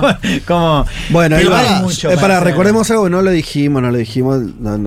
Eh, es una elección muy extraña, porque en realidad no es una elección del calendario de presidenciales de ese país, sino que está anticipada. Por la muerte cruzada dictada por Lazo. Son un año y medio que tienen que gobernar. Y después, después, de ese año, o sea, todo este proceso electoral es para definir quién termina el mandato de Lazo. Y en un año y medio elecciones generales de vuelta. Claro, sí, pero si vos bajas un poco los índices de criminalidad hoy en Ecuador y das cierta estabilidad política, para mí te quedás, ¿eh? Bueno, es una elección importante. Eso es imposible de saber hoy.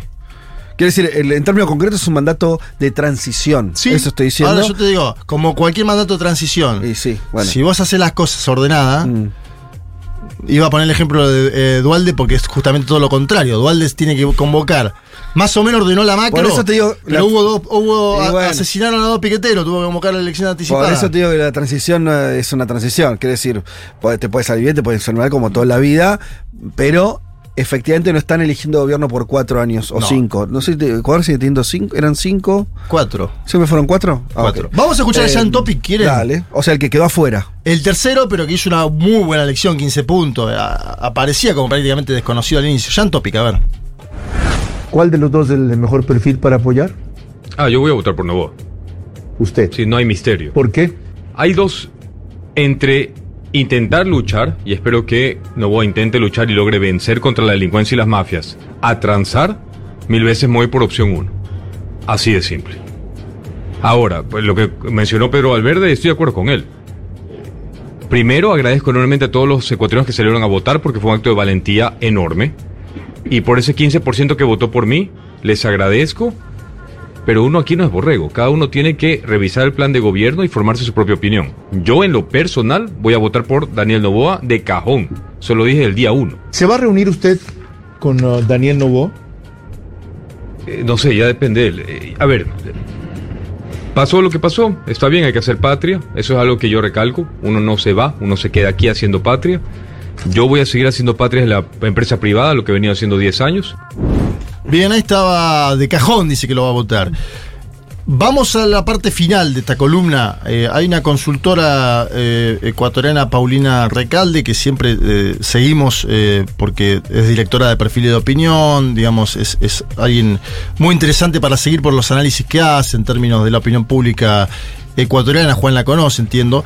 Sí. Ella destaca que aparecían los sondeos previos y, con esto me sirve también para ligarlo a la Argentina, la apreciación de que entre 4 o 5 ecuatorianos de cada 10 privilegiaban a alguien nuevo, mm. esta idea de lo nuevo.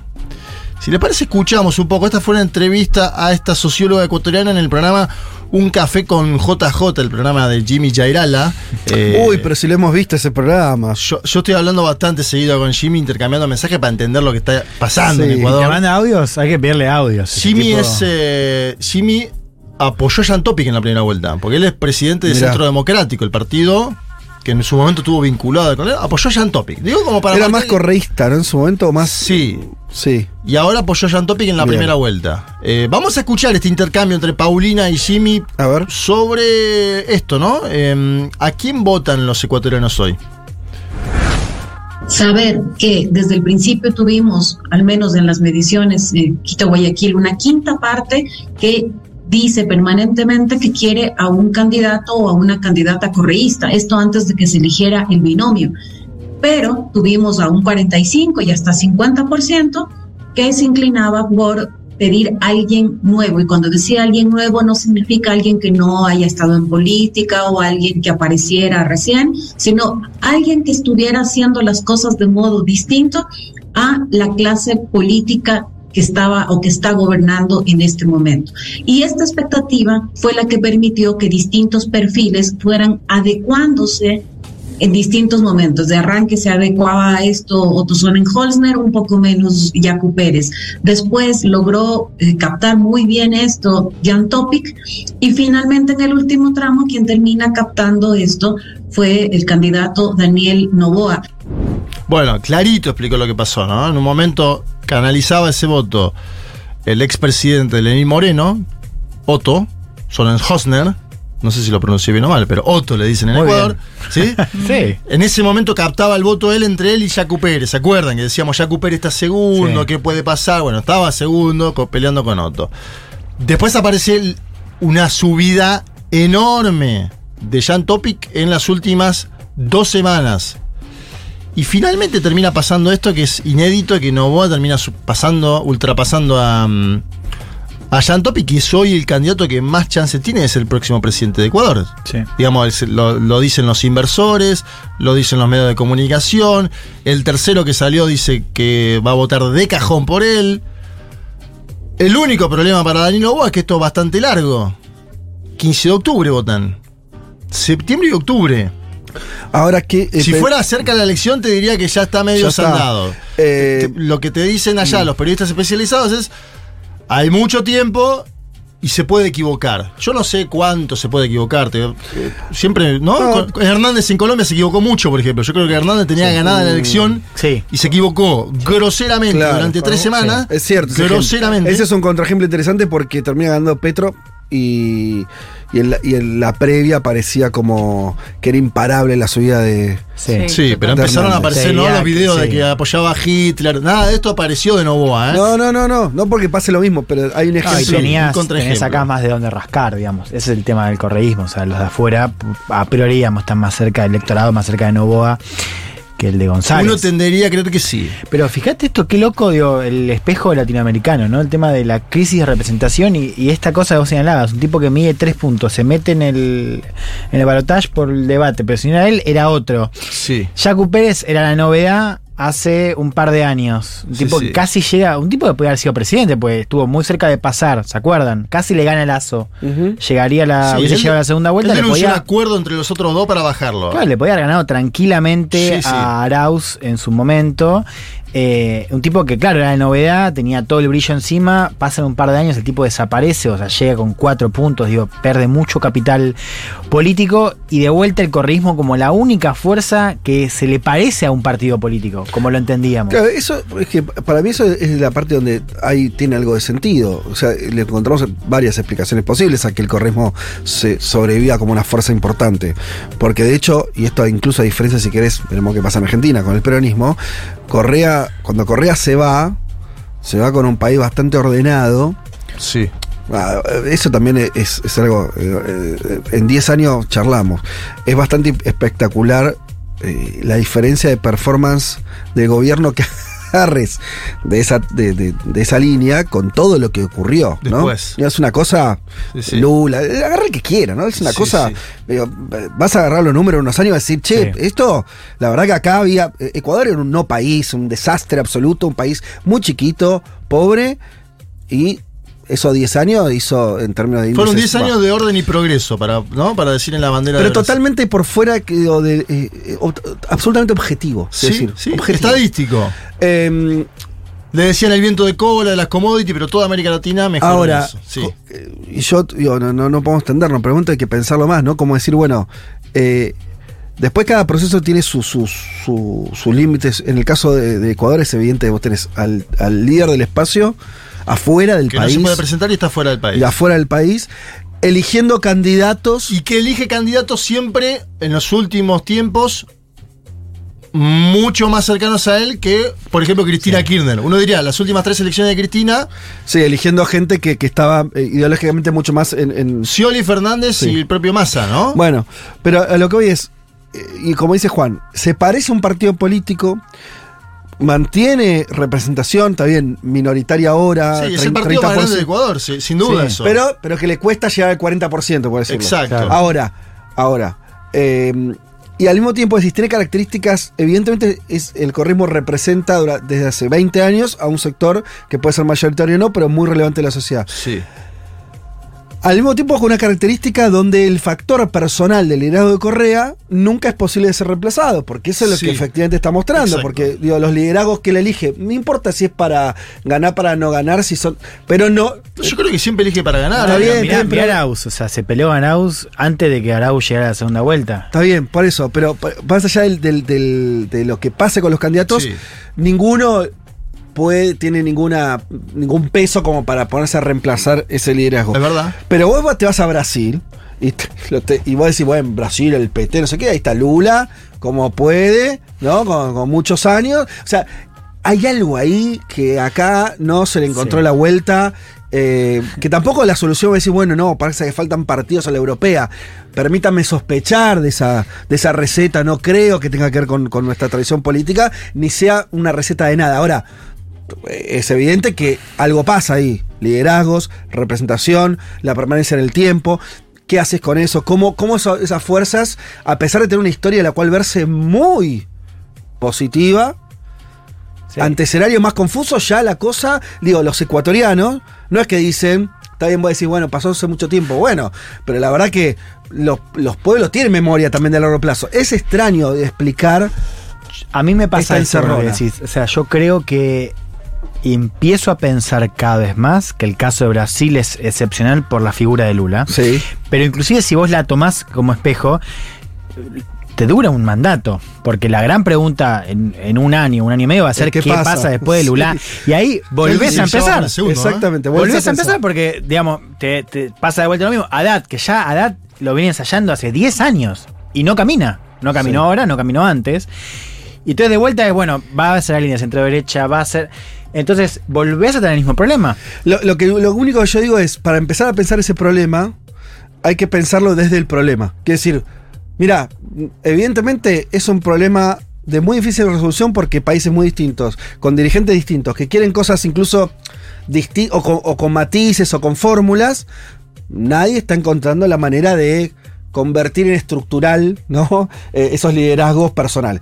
Hay algo ahí que es muy difícil de resolver, pero que está en el centro del asunto, eso digo. No, y una cosa importante que es que antes, o sea, que eh, antes lo electoral y, la, gobernabilidad iban, más o menos juntos. O sea, vos tenías una buena performance electoral que además redundaba en mayorías que hacían más fácil el gobierno porque también había otros factores que están mm. alineados.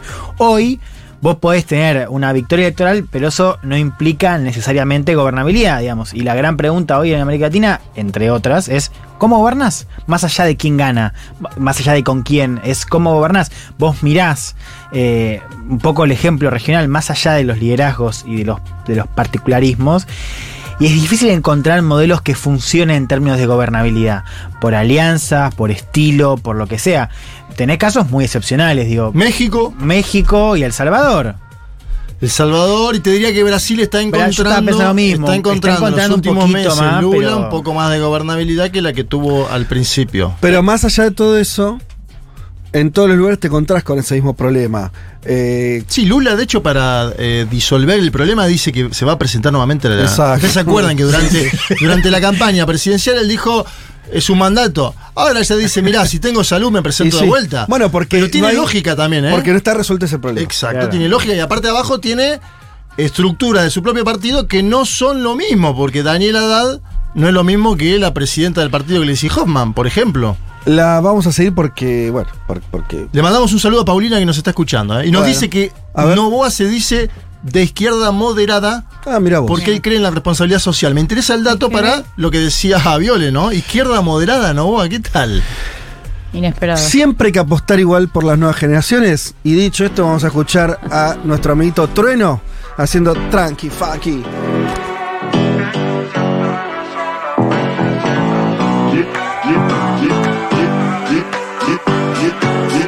Guacho piden rap. Entonces, uh, uh, yeah, vamos again, back to the game. Los guachos saben quién pide rap, le digo ten, huh, yeah, y por la pen. Tana no me ven porque soy el que maneja el fucking tren del tren, huh. I got it, I got it, what do you need, I got it. No se me compare y pare, que acá ya somos pares. Cruzando los mares, llegando a los lugares. Desde Argentina para el mundo, que el party no pare. Tanto flow que me piden pasta. Soy la luz pa' mi barrio, gangsta, un gran flash basta. Y si no hay más pasta, muevo todos los ritmos como si fuese un hustler. Un mundo de sensaciones. Un mundo de sensaciones. El programa que no puede escuchar el Pepe Mujica porque siempre lo interrumpen con alguna visita en su chakra. Futurock FM. Y tenemos que ir a hablar de un tema muy importante de la semana que tiene que ver con eh, la ampliación tan esperada y ya realizada de los BRICS. Eh, Así es, bueno, después de años de, de insistencia y en el marco de la solicitud de más de 20 países al ingreso a los BRICS, se anunció la, la, incorporación de Argentina con Etiopía, Emiratos Árabes Unidos, Irán y Arabia Saudita.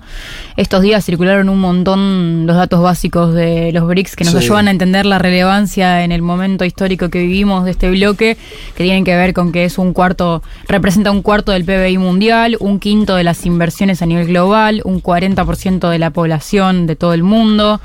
Es un bloque que empieza en 2009, eh, después de la crisis del 2008, y en el marco de una crisis del multilateralismo que también venía resonando y que sigue durante los próximos años, eh, que para mí tiene como su punto culmine en la falta de cooperación internacional en la pandemia. Ajá. Eh, a, través de la, de la cual eh, este grupo de economías emergentes intenta posicionarse como un contrapunto a la hegemonía occidental eh, y poner sobre la mesa eh, una agenda más inclusiva, más diversa, que, que, tenga en cuenta las necesidades de los países que, que, se dicen del sur global. En este caso siempre podemos discutir si China es sur global, si Rusia es sur global. Si China es emergente, ¿no? Si China es un país emergente, eh, teniendo, en cuenta que es la segunda potencia mundial, es como, bueno, son categorías complicadas. Ya emergió demasiado. Emergió muchísimo, claro. Pero sí que eh, pero, sí, pero sí puede decir que es un polo de poder más nuevo. Digo, me parece que eso es indiscutible. Es un polo de poder que hace 30 años vos agarrás esos países y te cagas de risa. Total. No llega ni a la esquina. Pero ojo, que además porque se configuran como polo de poder a través de este bloque también. Porque vos tenés Sudáfrica. Sudáfrica eh, se reivindica también como líder eh, en este en este esquema de, un mundo multipolar que atravesamos hoy, que hablamos como todas las semanas, eh, en el cual este, este, grupo es una plataforma para estos países de proponer nuevas maneras de pensar la diplomacia y las relaciones internacionales que no están necesariamente asociadas con el poder militar y económico. Que creo que eso es lo que, lo que podríamos decir, esto es el sur global, ¿no? Como que capaz no es una asociación directa entre, bueno, qué sé yo, vos ves el G7, son los países más ricos del mundo. Sí. Eh, en cambio, en este grupo no es tan lineal esa asociación entre marcar agenda, tener una influencia en la diplomacia y en, la, en el comercio internacional y ese poder económico. Y además, eh, para Argentina tiene mucho sentido esto lo, lo, analizaba Alejandro Frenkel, que es profesor de, de, UNSAM, profesor de mi carrera en UNSAM, eh, e investigador de CONICET, bueno, que ha estado en este piso con ustedes, si no me equivoco. Claro. Hincha ah, Atlanta, le mandamos un saludo. Sí, eh, y bueno, él hizo una nota para Noticias UNSAM en, el que, en la que analiza un poco las relaciones de, de los países miembros de los BRICS con nuestro país. Y bueno, repasa un poco primero los datos que ya capaz más conocemos, como que Brasil, China e India son socios comerciales principales en la Argentina, incluso eh, más de 10 provincias los tienen como principales socios comerciales a estos países. Eh, y bueno, también en relación a que Egipto es importador de cereales argentinos y tecnología, que fue el primer país eh, extranjero en comprar un reactor nuclear fabricado por INVAP. Mira, eh, ¿Egipto fue? Sí, y que además tiene un tratado de libre comercio con el Mercosur, que fue firmado en 2010. Cierto. Eh, Arabia Saudita también financia proyectos de infraestructura en Argentina y hace poco se firmó un acuerdo bilateral para la producción de vacunas para ganado, que es una vacuna argentina que también aprendí a través de este dato que se que importan varios países del mundo de producción Argentina. Entonces, es, es, un marco en el que la incorporación de Argentina, eh, movilizada por el presidente de Brasil, eh, Luis Ignacio Lula da Silva, eh, tiene bastante sentido, lo cual nos hace preguntarnos por qué, bueno, no viajó Alberto Fernández a la cumbre, etcétera, etcétera, cuando sí viajaron otros presidentes de la región que también parecía que querían entrar y bueno, al final quedaron afuera. Déjame hacer ahí un comentario porque también estuvimos durante la semana a partir de esto que está diciendo, recibiendo algunas aclaraciones e informaciones respecto de Cancillería. Ahí lo que tengo para aportar es, eh, y en esto me parece que sí hay eh, bastante evidencia, que hubo muchas idas y vueltas con el mm. tema de los ingresos de estos países, listados que iban y venían, eh, vetos que parecían ocurrir, sobre todo con, bueno, en, parte con Argentina, la posición de Sudáfrica ahí, que quería que ingresaran más socios africanos y no latinoamericanos. En ese sentido, me parece que, y esto digo, fue, hubo insistencia de, Cancillería en que, que se aclarara la idea de que primero eh, fue una negociación a cara de perro, entre los integrantes de los BRICS. En ese sentido, los de afuera, no digo, hubo una, una, una rosca ahí muy potente. Eh, Lula ahí como, como punto central, China también. China fue el primero que dice ampliemos esto porque, porque tiene total lógica una ampliación de el grupo de 5 a todos estos seis países que ingresan son 11. Mm. Y el que va a conducir a esos 11 en una mesa más grande va a ser China. Sí, sí, sí, o sea, entonces el, cerebro de todo eso fue China.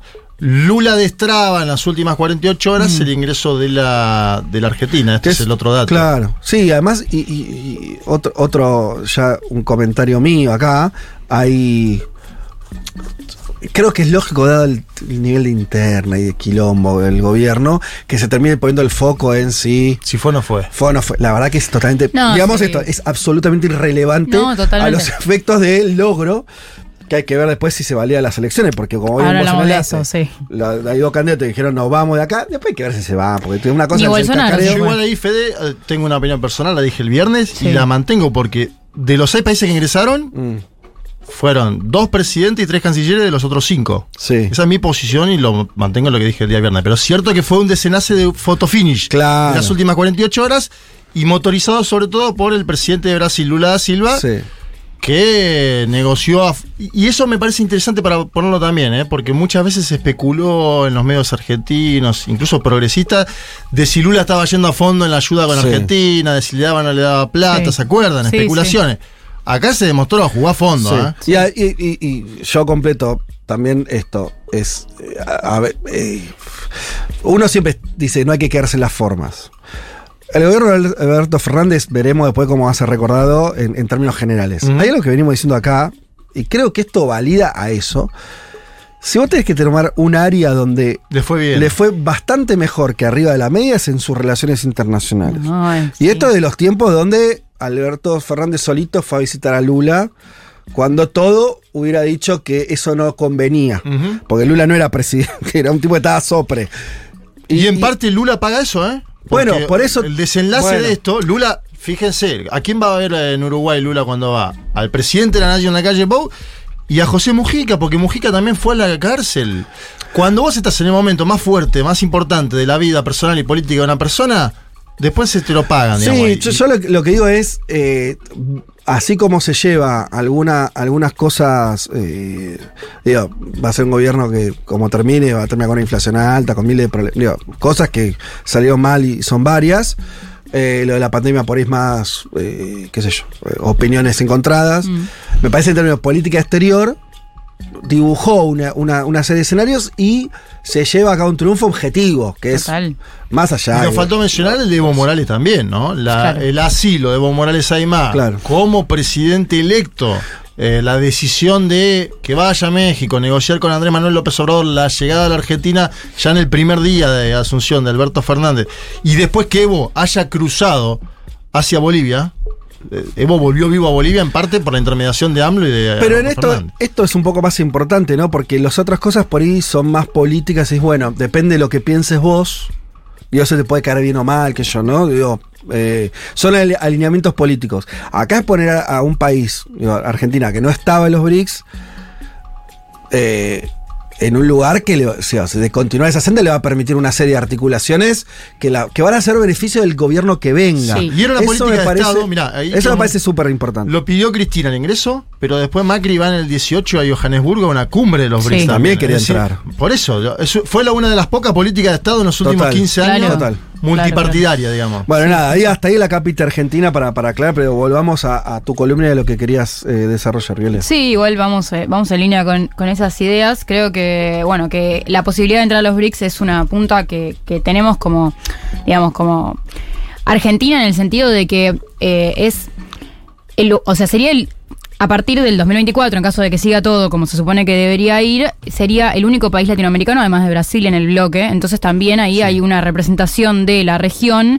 eh, que, bueno, nos da una plataforma para formar posiciones y llevarlas conjuntas a otros, eh, eh, a otros organismos de, multilateralismo, de diplomacia, como el G20, como para, para, digamos, para movilizar reclamos que también nos importan mucho, como el reclamo por, por Malvinas, eh, y también eh, para pensar, eh, bueno, ciertas cuestiones económicas que pareciera que somos, o sea, todo el, todo el tiempo hay un eje en las características digamos, comillas, malas de estos países en relación a la falta de democracia, las violaciones a los derechos humanos, etcétera, etcétera. Pero eh, al final del día, aún aunque tengamos todas esas diferencias culturales, económicas, políticas, etcétera, también tenemos algunas economías que son parecidas a las nuestras en términos, por ejemplo, Emiratos Árabes Unidos, Irán y Sudáfrica tienen PBIs que están alrededor del nuestro, o sea, alrededor de unos 400 miles de millones de dólares. Y también son países que están atravesados por problemas como las deudas zarpadas con el FMI, como nosotros, y que es algo que, eh, bueno, ahora en un ratito también vamos a retomar, pero hay un punto que a mí me interesa mucho en lo particular que tiene que ver con los minerales de transición, eh, que también fueron centrales para la cumbre CEPAL Unión Europea que, se hizo hace algunas semanas acá en América Latina eh, y el presidente de Sudáfrica hablaba de esto en, em, en la apertura de la cumbre y escuchemos el segundo audio de Cyril Ramaphosa. Sin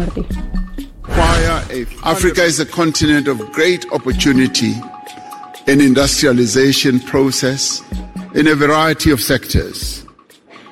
This continent is rich in the critical minerals that will drive business success in the 21st century. The continent has resources of lithium, vanadium, cobalt, platinum, palladium, nickel, copper, rare earth minerals, rhodium, and many others. And these are the minerals that are bound and are driving economic activity across the world. African countries have made it clear that the investors of choice are those who will come and invest in our continent, but also process the resources here close to source so that African countries do not export rock and sand, but export finished products as we would like to do. Bueno, ahí escuchábamos, África es un continente que ofrece grandes oportunidades en el proceso de industrialización en una variedad de sectores. Este continente es rico en minerales críticos que impulsarán el éxito empresarial en el siglo XXI. El continente tiene recursos de litio, vanadino, cobalto, platino, platino, níquel, cobre, minerales de tierras raras y muchos otros, y estos son los minerales que están vinculados y están impulsando la actividad económica en todo el mundo. Los países africanos han dejado en claro que los inversores elegidos son aquellos que vendrán e invertirán en nuestro continente pero también van a procesar los recursos aquí eh, cerca de la fuente para que los países africanos no exporten roca y arena, mm. sino productos terminados como nos gustaría hacer. Ahí está todo el asunto, ¿no? ¿Quién más tiene minerales de transición? Nosotros. Sí. Nosotros tenemos una barbaridad de minerales de transición y eh, pésimos acuerdos comerciales para las empresas que lo están explotando. Entonces, digamos, hay algunos puntas que nos sirven un montón sobre movilizar alianzas en, el, digamos, en la arena internacional que incluso pueden llevar a, digamos, acuerdos de hasta de libre comercio, te diría. O sea, en el sentido de que no es que tiene que ser una cosa de, bueno, nos sumamos a los BRICS, entonces va a haber regulación y proteccionismo y... No, no parece que fuera necesariamente en ese, en ese camino.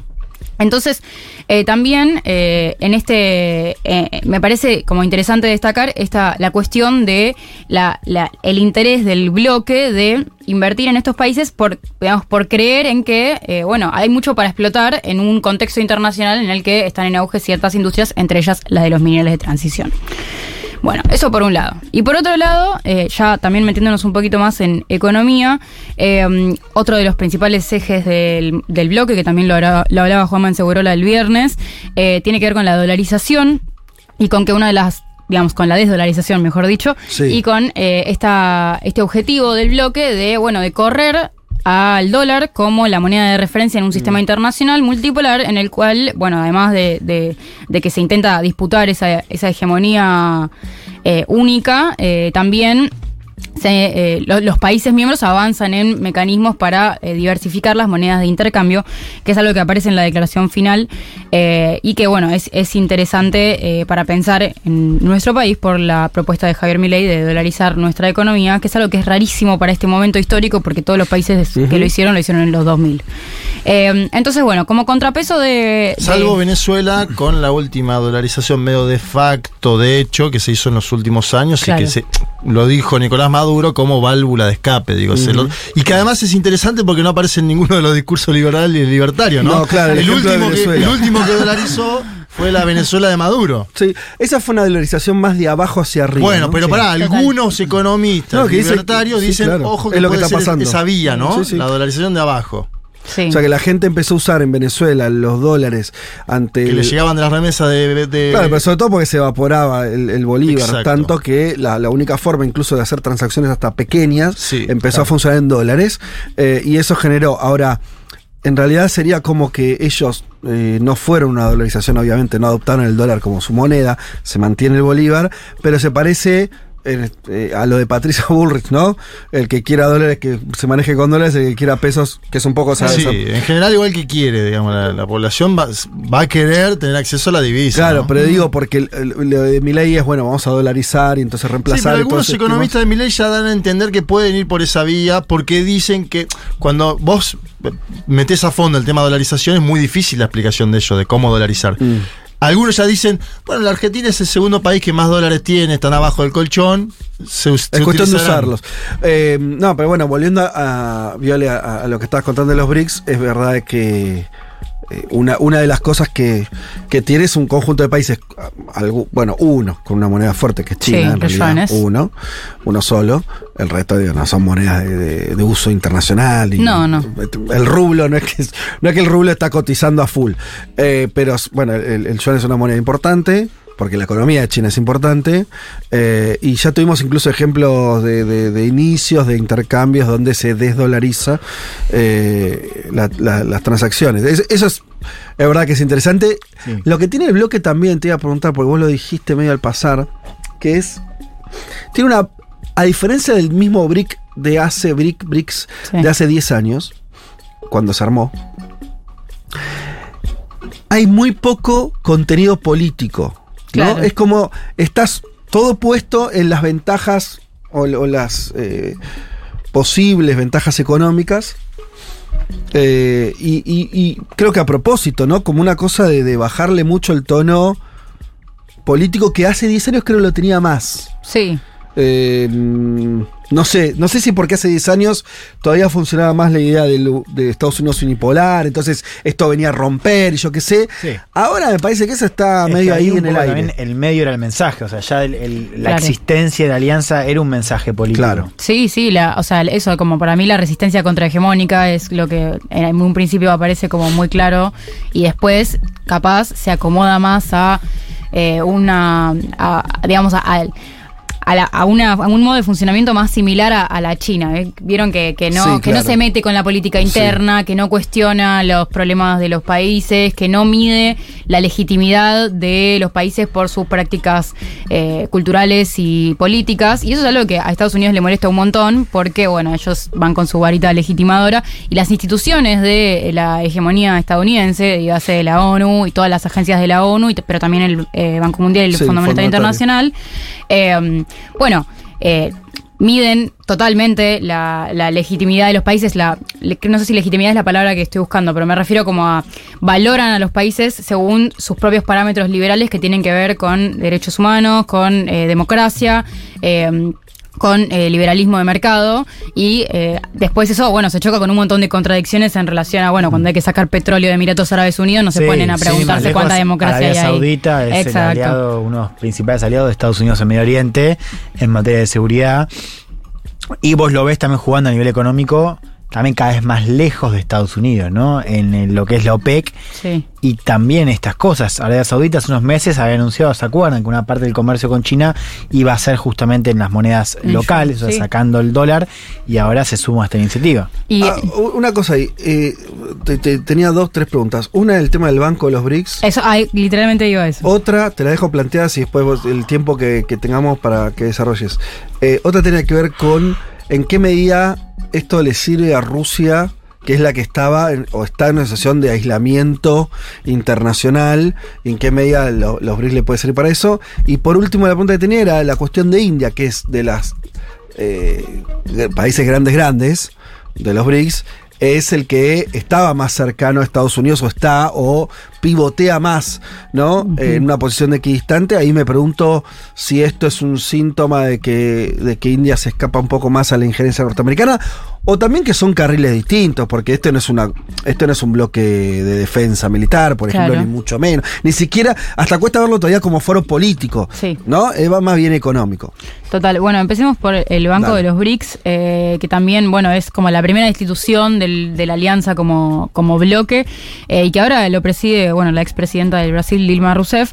Eh, todavía en realidad no sabemos mucho cómo va a ser cuando las papas quemen, porque, mm. bueno, recién empieza y realmente, como, bueno, hay que ver qué pase cuando haya países que tengan deudas grandes que no pueden pagar, pero sí representa una plataforma financiera a través de la cual los países pueden tomar deudas con eh, un organismo que, al parecer, en por lo menos en el, discursivamente y por los países que lo que lo, que lo forman, eh, parece tener más eh, como valores más flexibles y contemplativos de las necesidades sociales económicas de los estados, que es algo que, eh, bueno, forma parte, en mi opinión, de esta nueva estructura financiera global por la cual piden eh, líderes mundiales de todo el mundo mm. desde hace varios años. Así que también sobre eso habló el presidente de Sudáfrica, así que escuchemos el audio. We require a fundamental reform of the global financial institutions so that they can be more agile and responsive to the challenges facing developing economies. In this respect, the new development bank, established by BRICS countries in 2015, is leading the way. Since its formation, it has demonstrated its ability to mobilize resources for infrastructure and sustainable development in emerging economies without conditionalities. Bueno, necesitamos una reforma fundamental de las instituciones financieras globales para que puedan ser más ágiles y receptivas a los desafíos que enfrentan las economías en desarrollo. En este sentido, el nuevo Banco de Desarrollo establecido por los BRICS en 2015 está liderando el camino desde su formación y ha demostrado su capacidad para movilizar recursos para infraestructura y desarrollo sostenible en economías emergentes sin condicionalidades antes.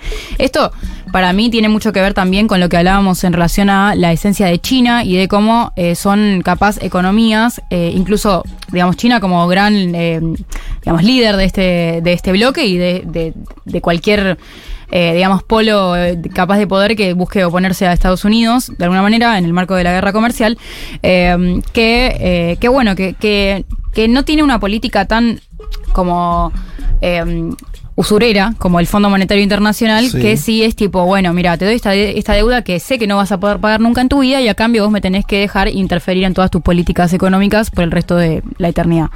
Hay un dato significativo del ingreso de la Argentina y de Egipto porque son los dos países que más le deben al Fondo Monetario Internacional en la actualidad. Le deben el 67% de mm. toda la deuda que tiene los países con el FMI, son Argentina y Egipto, acuérdense que hace poco se juntó Sergio Massa con el, el Massa Egipto, el titular del ministro de Economía. Lo marco esto porque China está negociando a la vez mayor participación en el FMI. Y esto es una carta fuertísima tener dentro de los BRICS, que tiene un banco propio para miembros plenos, que ahora son Argentina y Egipto, que lo serán a partir del primero de enero de 2024. No es menor tener a los dos países que más deuda tienen con el FMI. Mm. Totalmente. no, circuló demasiado lo de Egipto, pero también entró Egipto. Entonces ahí tenés los dos países que más deuda tienen. Me parece que hay que analizar esa situación también porque China puede jugar eso en la negociación de más cupo dentro del Fondo Monetario Internacional. Sí, total. Y, bueno, así en línea con tu comentario, eh, estaba googleando un poco y todos los países excepto Rusia tienen deudas con el FMI, todos los de los BRICS. Ah, mira vos. Eh, con los incorporados nuevos. Sí. Así que también eso sí es, destacable y además como, bueno, una punta de, negociación eh, por fuera del FMI para poder conseguir financiamiento siempre es un aire para países del sur global y bueno, una alerta para, para, para Estados Unidos como digamos, como, como sostén del Fondo Monetario Internacional, eh, que, que, es que tiene una paradoja, o abre la participación en el FMI o se va todo al otro lado. El, cuando fue la OMC fue así el ingreso de China, que no lo dejaban eh, sumar plata para ser un miembro más importante, al principio no lo dejaban entrar, después no lo dejaban sumar plata para ser un miembro más importante y al final tuvieron que ceder porque era tan grande la economía de China que no les quedaba otra que decir, bueno, está bien, está bien, tenés razón. qué decirte. Entonces, en este sentido, esta institución de eh, los BRICS también formaría parte, en mi opinión, de esta nueva estructura financiera internacional que busca, como digamos, de alguna manera ser un poco más protectora de eh, los países de, eh, emergentes o el sur global que necesitan, bueno, como más como más apoyo para poder llevar adelante políticas sin matar de hambre a sus poblaciones. Y lo interesante de esto, que también eh, va muy, muy en línea con lo que venimos debatiendo, es que todas estas oportunidades no implican abandonar los lazos con Estados Unidos y Occidente, que eso también lo dijo muchísimo Alberto, que pareciera que creen algunos que por meternos a los BRICS, entonces no podemos negociar nunca más con Estados Unidos, con Europa. Y Estados Unidos, Europa y el FMI se van a quedar acá, nos guste o no, digamos, más allá de cuánto nos sumemos o no. Pero sí me parece que eh, es eh, como una oportunidad de reducir la dependencia unilateral a, la, hegemonía de Occidente y proteger de alguna manera nuestra autonomía en un sistema interdependiente y globalizado en el que, eh, bueno, es, es como áspera la, la, capacidad de los países de eh, más chicos para pactar los términos de intercambio cuando negocian con países que son brutalmente más, grande que, más grandes que el nuestro. Eh, entonces, en este sentido, también nos da más estatus en la arena internacional, respeto al sistema financiero y posibilidades de crecimiento que, bueno, que siempre se habla de la lluvia de inversiones. Bueno, la lluvia de inversiones no va a venir solo de los países occidentales, sino de todos estos países que ya son socios comerciales de la Argentina y que, eh, bueno, esperemos que se profundice en ese sentido. Hay una cosa, Viole, a modo también de síntesis de todo lo que estás contando, escuchándote, a mí me parece que hay algo que, puede concluirse, que es que hay con todos esos países lo que pasa también es que compartimos, somos más complementarios al final, por lo menos en esta etapa, ¿no? Evidentemente. Sea porque China está exportando capitales, entonces busca dónde invertir. Mm.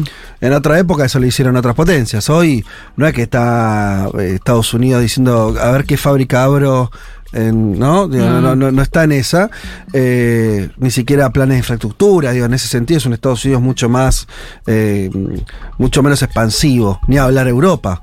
Total. En los años 90 también fue muy expansiva en términos de capitales, hoy eso no está. Entonces tenés de China eso, tenés también que el destino, vos ya lo nombraste, de compras eh, de, de, lo que producimos países como Argentina u otros, que son complementarias con, con algunos de los países que están en el BRICS. Me parece que ahí se explica, ¿no? Y vos tenés la distancia con Occidente, tiene que ver con que la negociación entre el Mercosur y la Unión Europea sigue trabada en el mismo asunto que estaba trabada hace 15 años. Entonces, bueno, evidentemente no hay complementariedad ahí. Ni hablar con Estados Unidos, que tampoco la hay, ¿no? Producir lo mismo, querés importar lo mismo. Entonces, me parece que hay algo más también de, de una situación de, diría, objetiva, donde Total. Eh, de hecho, es sintomático que viene después la, articulación en BRICS cuando vos empezaste la columna así, diciendo cuando ya son socios comerciales muy relevantes. No, es que es, no es que después eso. Ya, ya, ya, ya era, ya eso se transformó este, a puro mercado en esa situación. Entonces me parece que también eso traduce una realidad que ya existía. Totalmente. Em, ¿Querés cerrar con algo? Pues sí, dale. Y tengo, como para cerrar, tengo esta idea que me viene dando vuelta en la cabeza mientras hacía toda esta, toda esta columna, que es que cuando yo escucho a Miguel Bullrich hablar de que si asumiera, bueno, abandonarían el bloque y todo eso, y, de, bueno, esta cosa que, bueno, que nosotros podemos decir que es falsa, de la, preocupación por los derechos humanos y demás, eh, que es que para mí, en el marco de todo esto que justamente que decías vos recién, de que, digamos, si ellos quieren una Argentina más liberal, más de, más derecha, me, ah, digamos, dependiente de las importaciones de productos, eh, de, bienes y servicios, entonces que, bueno, hay cierta, como, es, ilógico eh, cerrarse a esta oportunidad de abrirse, y para mí eso es porque le tienen miedo al éxito. Que es que le tienen miedo a que salga bien. O sea, le, le tienen miedo a que... ¿Cómo es eso? Yo digo, vos tenés una oportunidad de sumarte a un bloque donde son eh, con la incorporación de estos nuevos, ¿qué serían? ¿11 países?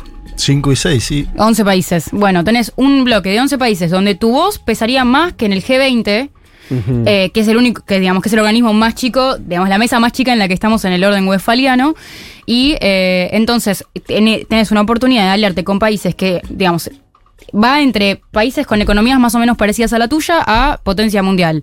Eh, y entonces, las posibilidades de que salga bien son concretas y eso implica una desobediencia de Estados Unidos que no tiene que ver con cortar los lazos, pero sí con marcar como que tenés una, digamos que, está, que estás parado en algún lado y para mí no se la bancan esa. no, no se bancan dejar de ser, bueno, la frase famosa de Cristina, que a Julia le encanta decir, que vocación de colonia. La vocación de... Bueno, sí, totalmente. Eh, eh, está... sí, yo concuerdo. no, te iba a agregar algo, pero sería redundar. En ese sentido, es evidente que la búsqueda... tanto Milei como Bullrich tienen una idea de, alinearse de manera muy plena con Estados Unidos como objetivo primero. Sí, no se la bancan. Claro, sí, sí, sí. No, piensan, no, piensan que, o sea, esto igual hay teoría de relaciones internacionales bastante sobre esto, pero tiene que ver con, eh, bueno, gobiernos de derecha de países chicos que hacen todo eh, como, digamos, como dice la potencia de turno, porque piensan que así van a crecer en una, especie de híbrido entre la teoría del derrame y la, el miedo al castigo. Sí. Claro, sí. Eh, Escudé, realismo periférico de Escudé. Sí. Eh, y, en este sentido, para mí es como tenés una, una oportunidad muy concreta de. De zafar de esa situación. Y vos querés quedarte en el lugar que estás. Está bien. Comparto plenamente esa, e, esa lectura. Eh, sí, eh, me parece que, que, va por ahí. Bien. Dos y media. Ya vamos cerrando este, esta parte, pero la vamos a cerrar con la canción del mundo. Ustedes saben, Pablo 30 desde Mar del Plata nos envía esta participación poniéndole música a temas que tratamos acá. Y en este caso, dice Pablo, India acaba de cumplir con dos hitos increíbles en la carrera espacial. Por un lado, conquistó la Luna y pasará a formar parte del elenco de las potencias que ya lo había logrado en años previos, Estados Unidos, Rusia y China. Y por otro, se convirtió en el primer país que consigue descender una nave en el polo sur del satélite natural. Aprovechamos la oportunidad entonces, dice Pablo, para buscar entre las bandas indias y nos interesó una rareza. Que se llama Soulmate. Soulmate, perdón, Soulmate. Em, que está. Es una, banda con integrantes de los cuales no puedo pronunciar el nombre, así que no lo voy a hacer.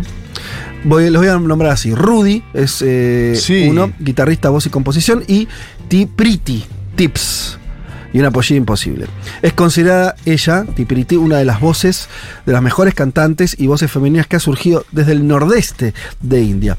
La banda ganó reconocimiento después de representar a su país en la 23 Internacional de Blues en Memphis, Tennessee. United States. Nueva Delhi fue la ciudad que catapultó a Soulmate eh, a las grandes ligas, pues fue en un bar donde se presentaron eh, hasta su cierre, entiendo el del bar, en 2010. La banda este, bueno, estuvo en festivales, muy ligada al blues y demás. El estilo de la banda es una fusión del blues clásico con un blues rock que se caracteriza por la guitarra sucia y cruda ¿eh? de Wallang. Eh, eh, decíamos, Wallang es el, como lo presenté como Rudy, Rudy Wallang. y la voz potente y, cautivadora de Tipriti. Soulmate ha grabado tres álbumes. Vamos a escuchar Moving On, que podría decir si, fuera si fuera esto un este un puertorriqueño sería pa'lante, ¿no? La traducción de que sería pegase y no pa'lante. Em, eh, así que vamos a escuchar esta canción de esta banda india que nos propone Pablo Soulmate.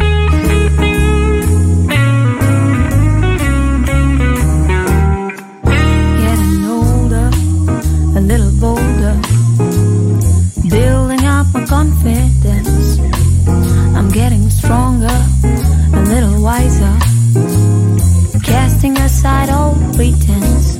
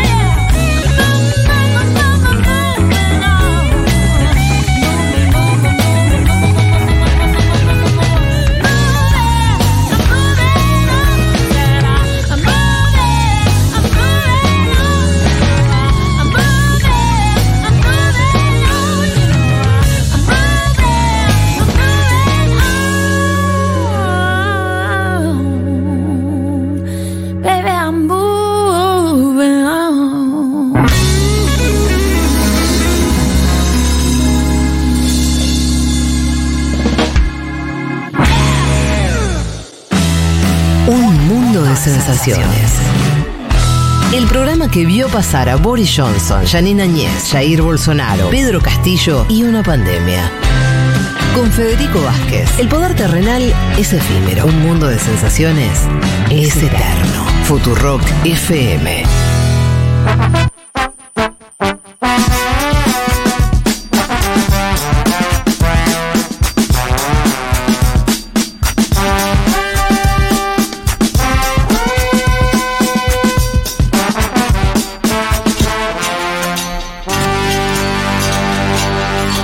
Bueno, dicho esto, ahora sí, nos metemos con la interna republicana. O no sé cómo llamarlo. No, es la interna republicana. Que es la interna que hay que mirar, porque tenemos una sola interna competitiva en este ciclo electoral de Estados Unidos. ¿Es competitiva? Me dijiste que no antes. Bueno, es una manera de decirlo, claro, porque en realidad hay competencia, en la otra no hay. Pero está todo medio, medio sellado, ¿viste? Porque eh, sabemos que Trump difícilmente no sea el candidato republicano. Pero va a tener que atravesar una serie de elecciones, vos lo decías. Perdón. Sí. ¿Hubo alguna otra vez que se haya presentado la misma fórmula de un lado y del otro dos veces consecutivas en Estados Unidos? Yo no lo No me acuerdo, ¿no? Porque eso es independiente que Trump haya sido presidente. Digo, repetirla, ¿no? Trump-Biden, Trump-Biden. Ya te digo que no, pues no hay, Creo que no. no. hay eh, casos de expresidentes yendo a competir al año Exacto. próximo como Pero- candidatos. Podría no ser el caso. ¿Cómo? No, pero en general todos los que fueron un segundo mandato ganaron esa elección, salvo en Y los este que caso- perdieron no, no se fueron, no, no quisieron reelegirse. Exacto. Al- No tenían la fuerza para volver. No, está bien. Igualmente podría repetirse el binomio de competencia aunque el otro no haya sido presidente. Yo creo que tampoco ocurrió eso. No sé si se entiende. No, lo que yo digo es, eh, como decía Juan también, lo que es extraordinario es que un, Un presidente, presidente sí, que claro. pierde la, la reelección sea candidato otra vez. La- Además, no, ellos, ellos decían que dejaban la política, ¿te acordás? Sí. El, el estándar. No, Al Gore perdió las elecciones y siguió siendo competitivo, pero nunca llegó a presidente, No. digamos. No tenés un escenario como el que vive ahora Estados Unidos, donde la campaña republicana comenzó de algún modo, porque para mí comienza con el debate. Ya si hay debate, para mí ya hay algo en juego. Eh, fue este miércoles a la noche, emitido por Fox News, eh, con, bueno, decíamos al comienzo, un gran elefante fuera de la sala en este, en este caso, eh, que es Donald Trump. Están todos menos Trump en el escenario. Un debate la verdad, con buena audiencia. Casi 13 millones de personas viendo en vivo. 13. 13 millones para un debate hoy en televisión me parece bastante. No tengo idea de los números en Estados Unidos donde estaban Bueno, televisivos. pero, pero bueno. sí sabemos, por ejemplo, lo que fue el primer debate con Trump adentro en 2015, que fue visto por 24 millones Ah, de bueno, personas. entonces, Lo cual le sacó claro. más de 10 millones, si querés, Sí. de, de ventaja. Eh, ocho candidatos, menos que como arrancó la competencia en 2015, pero igual. Ocho es bastante, es difícil de distinguir en un debate, ya sí. un par no se te, viste, se te van por debajo del radar. Empecemos justamente por el gran ausente, Donald J. Trump, eh, en esta suerte de doble jugada contra Fox News, porque hace dos cosas. Primero, no solamente no va, sino que elige darle una entrevista a Tucker Carlson, el ex conductor estrella de Fox News, al cual echaron hace un par de meses, hicimos una columna al respecto, que tiene un nuevo segmento, una suerte de late night show en X, en Twitter, eh, que coincide la, entrevista con Trump en la primera hora del debate. O sea, la arman para que coincida con el debate y eh, le compita mano a mano. Eh, Tucker le pregunta, ni bien comienza la entrevista, bueno, ¿por qué no está en el debate de eh, candidatos republicanos en Fox News? Trump lo dice bien claro, dice, por un lado no me conviene y en segundo lugar, la verdad que los de Fox News muy bien no me caen. Mr. President, thanks for joining us. Thank you. Why aren't you at the Fox News debate tonight in Milwaukee? Well, you know, a lot of people have been asking me that, and many people said you shouldn't do them, but you see the polls have come out, and I'm leading by 50 and 60 points. And, you know, some of them are at one and zero and uh, two. And I'm saying, do I sit there for an hour or two hours, whatever it's going to be, and get harassed by people that shouldn't even be running for president? Should I be doing that? Uh, and a network that isn't particularly friendly to me, frankly. You know, they uh, they were backing Ron DeSanctimonious like crazy, and now they've given up on him. I mean, he's it's a lost cause. It reminded me very much of 2016, you know. Bueno, la pregunta de Tucker es por qué no estás en el debate. Mucha gente me lo ha preguntado, dice Trump. Uno ve las encuestas que vienen saliendo y estoy liderando por 50 y 60 puntos. Algunos miden 1, 0, 2 puntos y digo, voy y me siento por una o dos horas para ser acosado por personas que ni deberían estar compitiendo. Además, en un canal dice Trump que no ha sido particularmente amistoso conmigo. Eh, si te soy honesto, estaban apoyando a Ron de Santimonius. Este es un juego de palabras que usa Trump para eh, básicamente bardear a Ron DeSantis, que es el principal competidor republicano, gobernador de Florida. Dice, estaban apoyando a Ron, a Ron de Santimonius como locos. Ahora se dieron cuenta porque se dieron por vencidos, perdón, porque es una causa perdida. Me está recordando mucho a 2016. Dice Trump, un año en el cual, claro, Trump entra a la carrera siendo un outsider, encuentra un camino eh, donde había varios candidatos anti-Trump, con Fox en ese momento jugando contra él, después eventualmente termina apoyándolo y siendo un... Claro, Fox en, en la interna juega, no con quién. Empieza jugando con Jeb Bush. Jeb Bush era el candidato de Estado en 2015. Era gobernador de la Florida en ese momento. Sí, ¿no? Sí. Y después eh, Marco Rubio. Eh, Marco Rubio, que ahora es más trampista, es como el Itay Hackman de Trump, es más trampista que, mm, que Trump. Que Trump. es interesante todo lo que está pasando con la cadena esa, ¿no? Había algo que con, con Fox y también con esto de Tucker y también la apuesta. Hay algo que, que, que no sé, que Trump dentro de las cosas que tiene esa, esa cosa de apostar, por ejemplo, esto se va de Twitter, ¿no? Y el chon no vuelve y hace su red, que por ahí no camina, pero después esto, ¿no? Agarra a Tucker, que es un chon que igual que se quedó solo, en realidad, transmitió de una plataforma. Sí, 200 millones de personas lo vieron, es verdad que... Es un éxito total. Lo que digo, no, lo que digo es como, hay algo que parece parte de la fortaleza, que es en política se pierde, que es, son los, los tipos se animan a cosas, apuestan cosas, mm. se animan a, jugar en el fleje o se animan a hacer apuestas que son de dudoso resultado. Eso para mí también, eh, digo, los políticos buenos son esos en general, ¿viste? O sea, Trump, además de que uno se ríe, de que es gracioso y eso, se anima a hacer apuestas fuertes. Mm. Eso no todo el mundo lo hace. No, y claro, en su caso pagó, pagó siempre. Por ahora pagó, pagó siempre. Le resultó, querés decir. Claro, sí, pagó la apuesta, eso quería decir. Sí, sí, sí. Eh, ahora puede pagar de verdad también. También. le hizo dos cosas a Fox. La primera es armar esta entrevista con Tucker en paralelo. Lo segundo, fíjate, esto es buenísimo. Trump se presenta en Georgia, el estado que contamos la semana pasada, el estado que, donde tramita su cuarta imputación por este intento de revertir resultados del 2020. Es la misma causa por la que Giuliani quedó detenido también, ¿no? Eh, también, sí, está anotado como co-conspirador, como colaborador. Claro. Em, se presenta en el estado de Georgia a que le hagan la foto, que fue lo que comentamos al mm. principio de este programa. Tenía 10 días para hacerlo. Trump elige hacerlo el jueves mm. para que coincida. O sea, él dice: Bueno, el miércoles a la noche es el debate, va, van a ver todos de eso. Si yo hago la foto el jueves, va a estar todo el mundo hablando, de, eso. Y efectivamente, la noticia del jueves no era el debate republicano, sino especialmente la gran foto eh, de Trump que comentamos al comienzo en esta ficha policial, la foto icónica, que eh, como les contaba ya está siendo facturada. Eh, porque la imprimieron en tazas, en remeras, en toallas y ya juntó, como decía Juan, más de 7 palos, más de 7 millones de dólares. En dos días, ¿no? En dos días, solamente cuatro el primer día, así que imagínate cómo está jugando la narrativa de la persecución. Vamos un poco al debate. Les había contado, hay un nuevo nombre para seguir de cerca. Yo la verdad es que no lo tenía en el radar, soy eh, plenamente sincero. Hablamos de Vivek Ramas Wami, tampoco su nombre colabora, ¿no? Hay que decirlo. Un empresario de origen indio, 38 años, bastante joven, porque uno ve una campaña llena de gente grande, ¿no? Blancos grandes. Este es un tipo que no es blanco.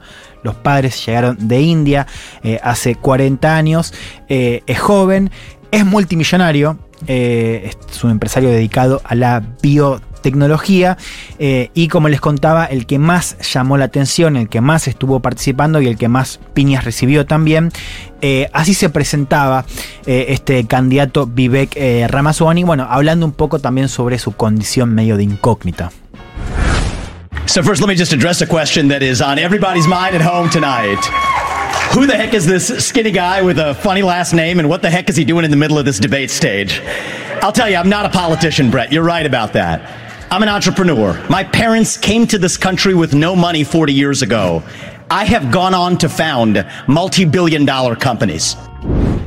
Buena, sueño americano full, eh. es como, Super. cómo recrean eso los tipos una y otra vez, es una cosa espectacular. Primero déjenme responder una pregunta que muchos en sus casas se, deben estar haciendo. ¿Quién carajo es este flaquito con apellido raro y qué está haciendo acá? Les digo, no soy un político, soy un emprendedor. ¿Dónde vi esto? Ya la escuché, ¿no? no soy un político, soy un emprendedor. Mis padres llegaron a este país sin dinero hace 40 años y yo terminé fundando compañías multimillonarias. Multimillonarias, perdón. Eh, este tipo mide tercero en las encuestas, o sea, no es alguien que la está corriendo de abajo, si bien, como decíamos al comienzo, hay mucha distancia entre Trump y el resto, lo decía el propio Trump, 50, 60 puntos.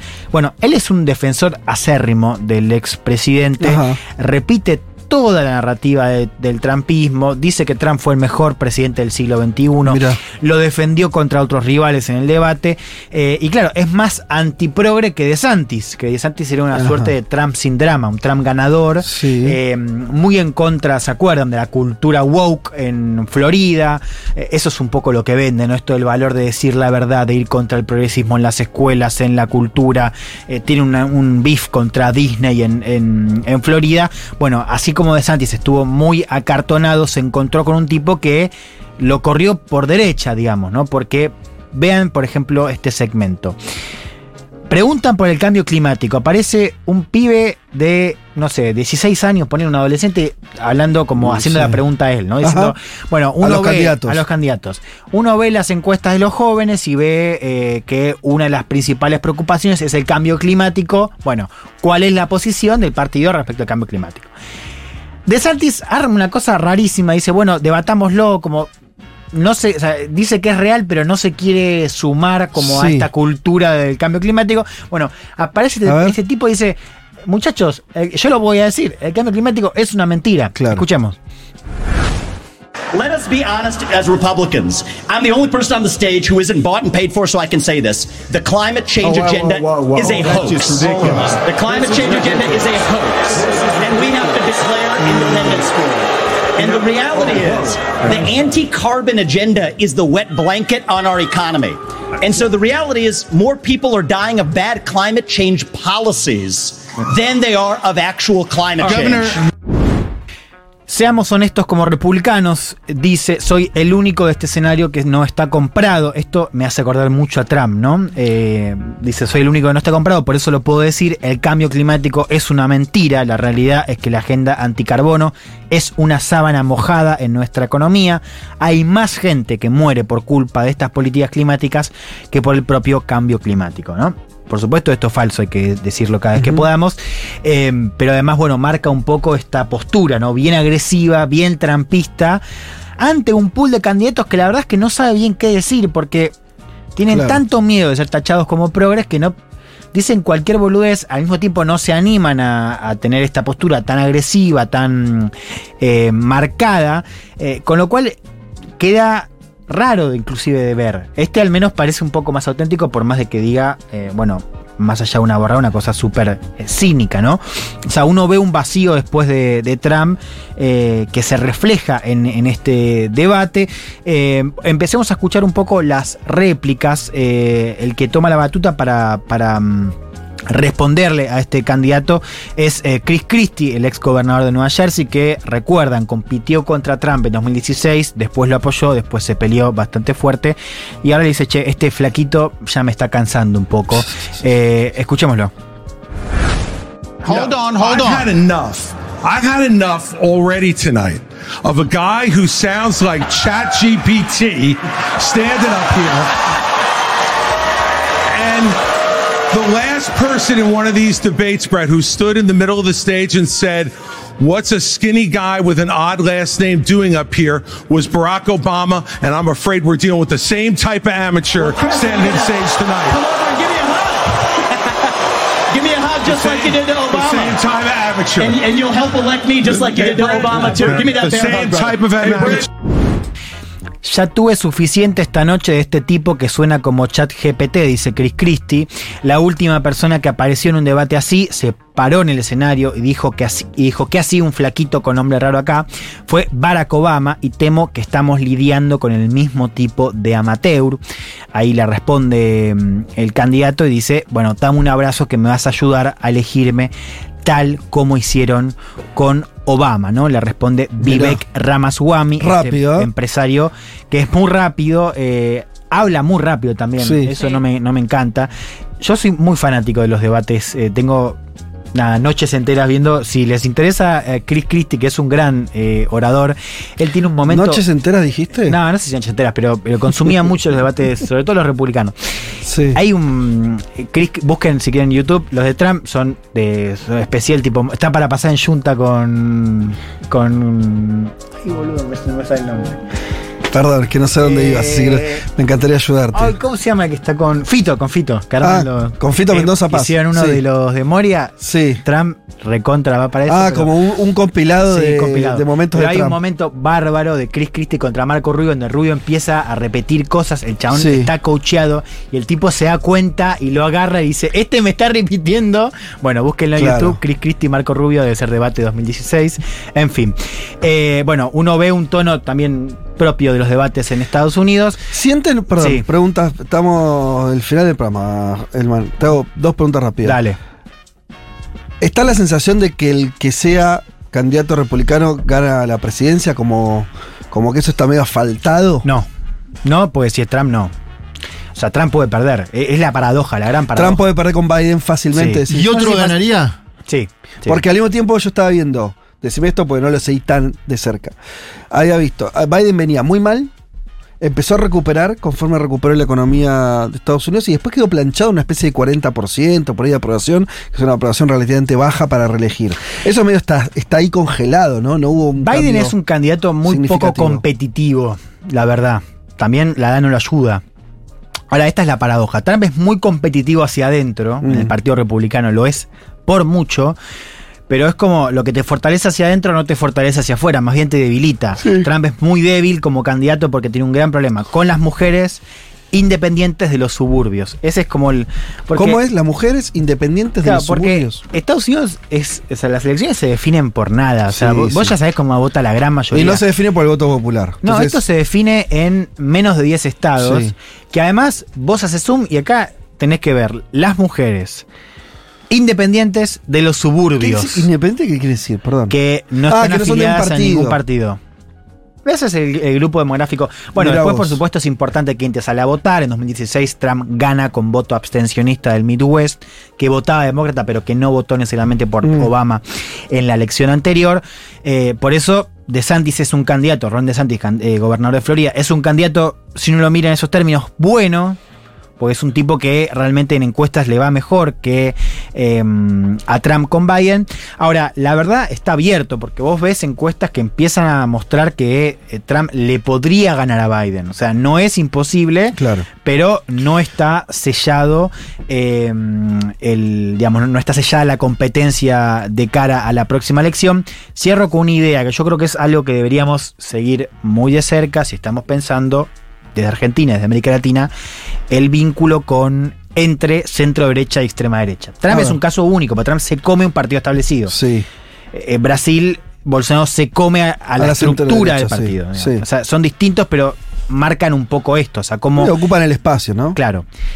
Vos ves el debate y los candidatos no saben qué decir. Mm. Un momento que para mí. fue- Efecto Bullrich, un poco. Efecto Bullrich. No tienen ni idea, Mm. pues están aterrados de decir algo que pegue mal con las bases, pero al mismo tiempo saben que no son Trump, entonces no pueden apelar al mismo tiempo, porque claro, entre Trump y la copia te quedas con Trump. ¿Para qué vas a Como, votar? como diría Javier. ¿Para qué vas a votar Segunda marca, no. No. Hay un- una escena, cierro con esto, que, que el, el conductor dice, pregunta, ¿no? Eh, o sea, traza este escenario. Si Trump es el candidato, ¿no? Gana la interna. ¿Quién de ustedes lo apoyaría o, o- quién de ustedes lo apoyaría? Levanten la mano. Y ahí, el indio levanta la mano primero, ¿no? Mm. Sí, ya sin dudas. Y DeSantis mira al costado sí, a ver qué hace el resto. Entonces empiezan a levantar la mano como si fuese una ola. No, no, no, Entonces, no, no, levantan y empieza a levantar y después terminan todos menos uno levantando la mano y Chris Christie levanta así, levanta un dedo. Entonces le dicen, ¿vos qué hiciste? No, bueno, yo, yo levanté, me quiero aclarar. Nadie sabe qué decir. Lo mismo pasó con el cambio climático. No, no tienen idea porque está todo Claro, tan Trump eh, dependiente. no, de- usaría un verbo fuerte, pero Trump estaría como sobrado. En, la- ese- en- en- Claro. en ese, en, eso, en ese cuadro que describís. Están. Qué paradoja, igual que cualquiera le ganaría a Joe Biden y que Trump ahí estaría más Es disputado. que eso es lo otro. La extrema Es derecha no es tan fuerte electoralmente. Claro. En ningún lado. Pero qué paradoja estando lado. del partido. Tenés que ser trampista, pero a la vez. En ningún lado. Pero se quedan, y, y acá sí hay un, un punto para seguir de cerca, se quedan porque no hay otra alternativa de ese lado y porque las bases también se derechizan con ese candidato, sí. Está bien. No, no, no. eh, eh, Era interesante cerrar con esta idea. Son las 3 y 3. Ya nos vamos. Maini, tenés que nombrar a quienes ganaron el libro, porfa. A Personate. Pero te dejo plantear una pregunta. Pues no, no, no para que la respondas ahora, pero por ahí lo tenemos que tratar el domingo que viene en algún momento. Que es. No me queda para nada claro si, por ejemplo, la guerra de Ucrania juega un rol ahí. Tenía- hay una discusión, tenía audio hay, una, Ucrania. hay una discusión importante eh, entre demócratas y republicanos. Eh, obviamente ya sabemos que tienen posiciones distintas, pero se juega algo ahí. Se juega Estados Unidos versus China, el lugar de Estados Unidos imperial, yo qué sé, o Sí. los yankees siguen votando Sí, se juega. Te- interno puro. No se juega a nivel eh, de como tema de campaña, Sí. o sea, no es tan importante, pero sí es importante para el futuro de la guerra porque efectivamente uno ve que los republicanos no están apoyando en masa nada. Eh, se preguntó eso, el indio salió a decir que no quiere apoyar más eh, a, a la OTAN, digamos, al paquete contra contra Rusia, eh, a favor de Ucrania. Trump también ha sido crítico con eso, con lo cual esto sí importa. O sea, sí hay una diferencia en términos del apoyo a Ucrania. No es tanto un tema electoral, no es que la gente va a decidir, viste, va a votar No, eh, claro, sí. a Trump o a Biden. Sí, como en un momento fue la guerra de Irán, que era otra, otra historia, un involucramiento más fuerte, pero... Claro, pero poner en, en Irak, viste, se decía que a Bush le iban a mandar Sí. la mierda y ganó en 2004. No, totalmente. bien. Bien. listo, perfecto. Eh, nos vamos como última cuestión, eh, ya ahí, en el estribo del programa. Ganadores, Maini. Tenemos tres ganadores. Tres, eran tres libros entonces, sí, perfecto. Eran. ¿Por qué? sí. Uy, la carita. ¿No chequeaste si eran tres? Bueno, sí, sí, sí, eran, tres, eran eran tres, eran tres. Em, la primera es Cande, porque dice, pone a dos, uno A del ámbito local y otro del ámbito Sí. internacional. Me dicen que me gire el micrófono. Acá Sí, estamos. ahí está. Bueno, Cande se lo lleva porque salvaría acá en el país a Biondini, porque es divertido en Twitter. El hijo que- Biondini. Bueno, fuerte, Es fuerte. ¿Pero lo estás siguiendo? ¿Para el hijo de Biondini? Ah, pues el padre que no, No, no, murió, ¿no? el hijo a Biondini, porque es divertido en Twitter. Es el hijo de, es el hijo del otro. Claro. No, no, pero está diciendo ¿Por el qué? hijo. Ya sé, el no, hijo. él, él- él elige al hijo de Biondini, que es el que actúa Biondini, digamos. Claro. Ah, sí, pero el otro, ¿qué pasó con el papá? No sé, está grande, me imagino. ¿Sí? Bueno. Biondini es el junior, el que ahora es el. El que. Es el. el- no lo leí, no lo leí. no bueno, está tuiteando cosas eh, a favor de este lado del Río Bravo, entonces Ah. le dicen bienvenido nazi al frente Bien, antiautoritario. Perfecto. Sí, fuerte al medio. Así Bien. que se lleva uno. Después está Gus, que salvaría a Vargallosa. Así palman todos los demás. Ah. Y total, bueno, el viejo ya. Como que. Me gusta sabe. Ok, Me Vargas gusta Llosa. esa- Bueno, siempre puedes hablar de literatura con Vargas Llosa. Es un Claro. tipo inteligente, claro, interesante, sí. Totalmente. Y este es sobre todo por una mm, cuestión democratizadora de una oyente que es re- de Córdoba, pero dice que justo esta semana está en Capital, entonces que lo puede venir a buscar y que le gustaría ganárselo Ajá. y qué sé yo. Lo salvaría a Schiaretti. Schiaretti. Pero. Pero es Schiaretti no Schiaretti- es- Es raro, pero bueno. Schiaretti. Bueno. Salvo que esté hablando de un Schiaretti de Escucharon a Italia. Moreno hace un rato. Por ahí está hablando de Schiaretti, el, el- el- aquel dirigente de la Liga de la Liga del Norte italiana, de, de Milán. Ay, por favor, Pero qué qué difícil. se difícil, boludo. No. No le digan, chicos, no le digan nazi a Schiaretti, ¿sí? ¿Eh? Que esos cinco puntos, ¿cuánto sacó? Sí, tres Tremendo, puntos, tremendo. cuatro puntos. Vale, vale, vale. Si lo dejamos entrar a Biondini, no te digo a Schiaretti. Eh, No, bueno, pero es que Aretti es al lado de Biondini el pará, pero el- es que el dato de, es que era cordobesa la chica. Claro, ¿no? el dato Claro. es democratizar que un oyente que nunca podría sino participar. Yo le daría por acá. No, eso. pero el justamente, pero además eligió a Schiaretti por ser cordobesa. Claro, es, su, es su visión local Sí, sí, sí. de, del- de la ultraderecha. Bueno, Juan se El indigna. politólogo del Mar Se están pidiendo. bueno, de esta manera ahora sí, ahora sí, Juan. Vieron que no sabría las categorías izquierda y derecha, eso se lo vengo diciendo, ¿eh? La gente se confunde. Eh, señoras y No señores, sirve más. eh, muchas tardes y buenas gracias. Ay, bueno. Esto ha sido todo por hoy. Pasados hoy bastante, ¿eh? pero bueno. Eh, de las 3 de la tarde, este programa se ha terminado. Nos reencontramos el domingo que viene a las 12 del mediodía. Tengan una buena semana o tengan la semana que puedan. Que se termina agosto, basta que duró mucho agosto. Sí, ya no está, ¿no? más. Se termina ahora. Se termina el año, basta. Sí, mañana es Navidad. Bueno, y más anunció medidas, chicos. Mientras estaba nuestro programa, finalmente parece que las anunció. Bonos a los jubilados fuertes, fuerte del medio. Ya Mo- veremos. Monotributista también. ¿Ah, sí? Algo es algo. Bien, hasta acá entonces nos reencontramos en 7 días. Chau.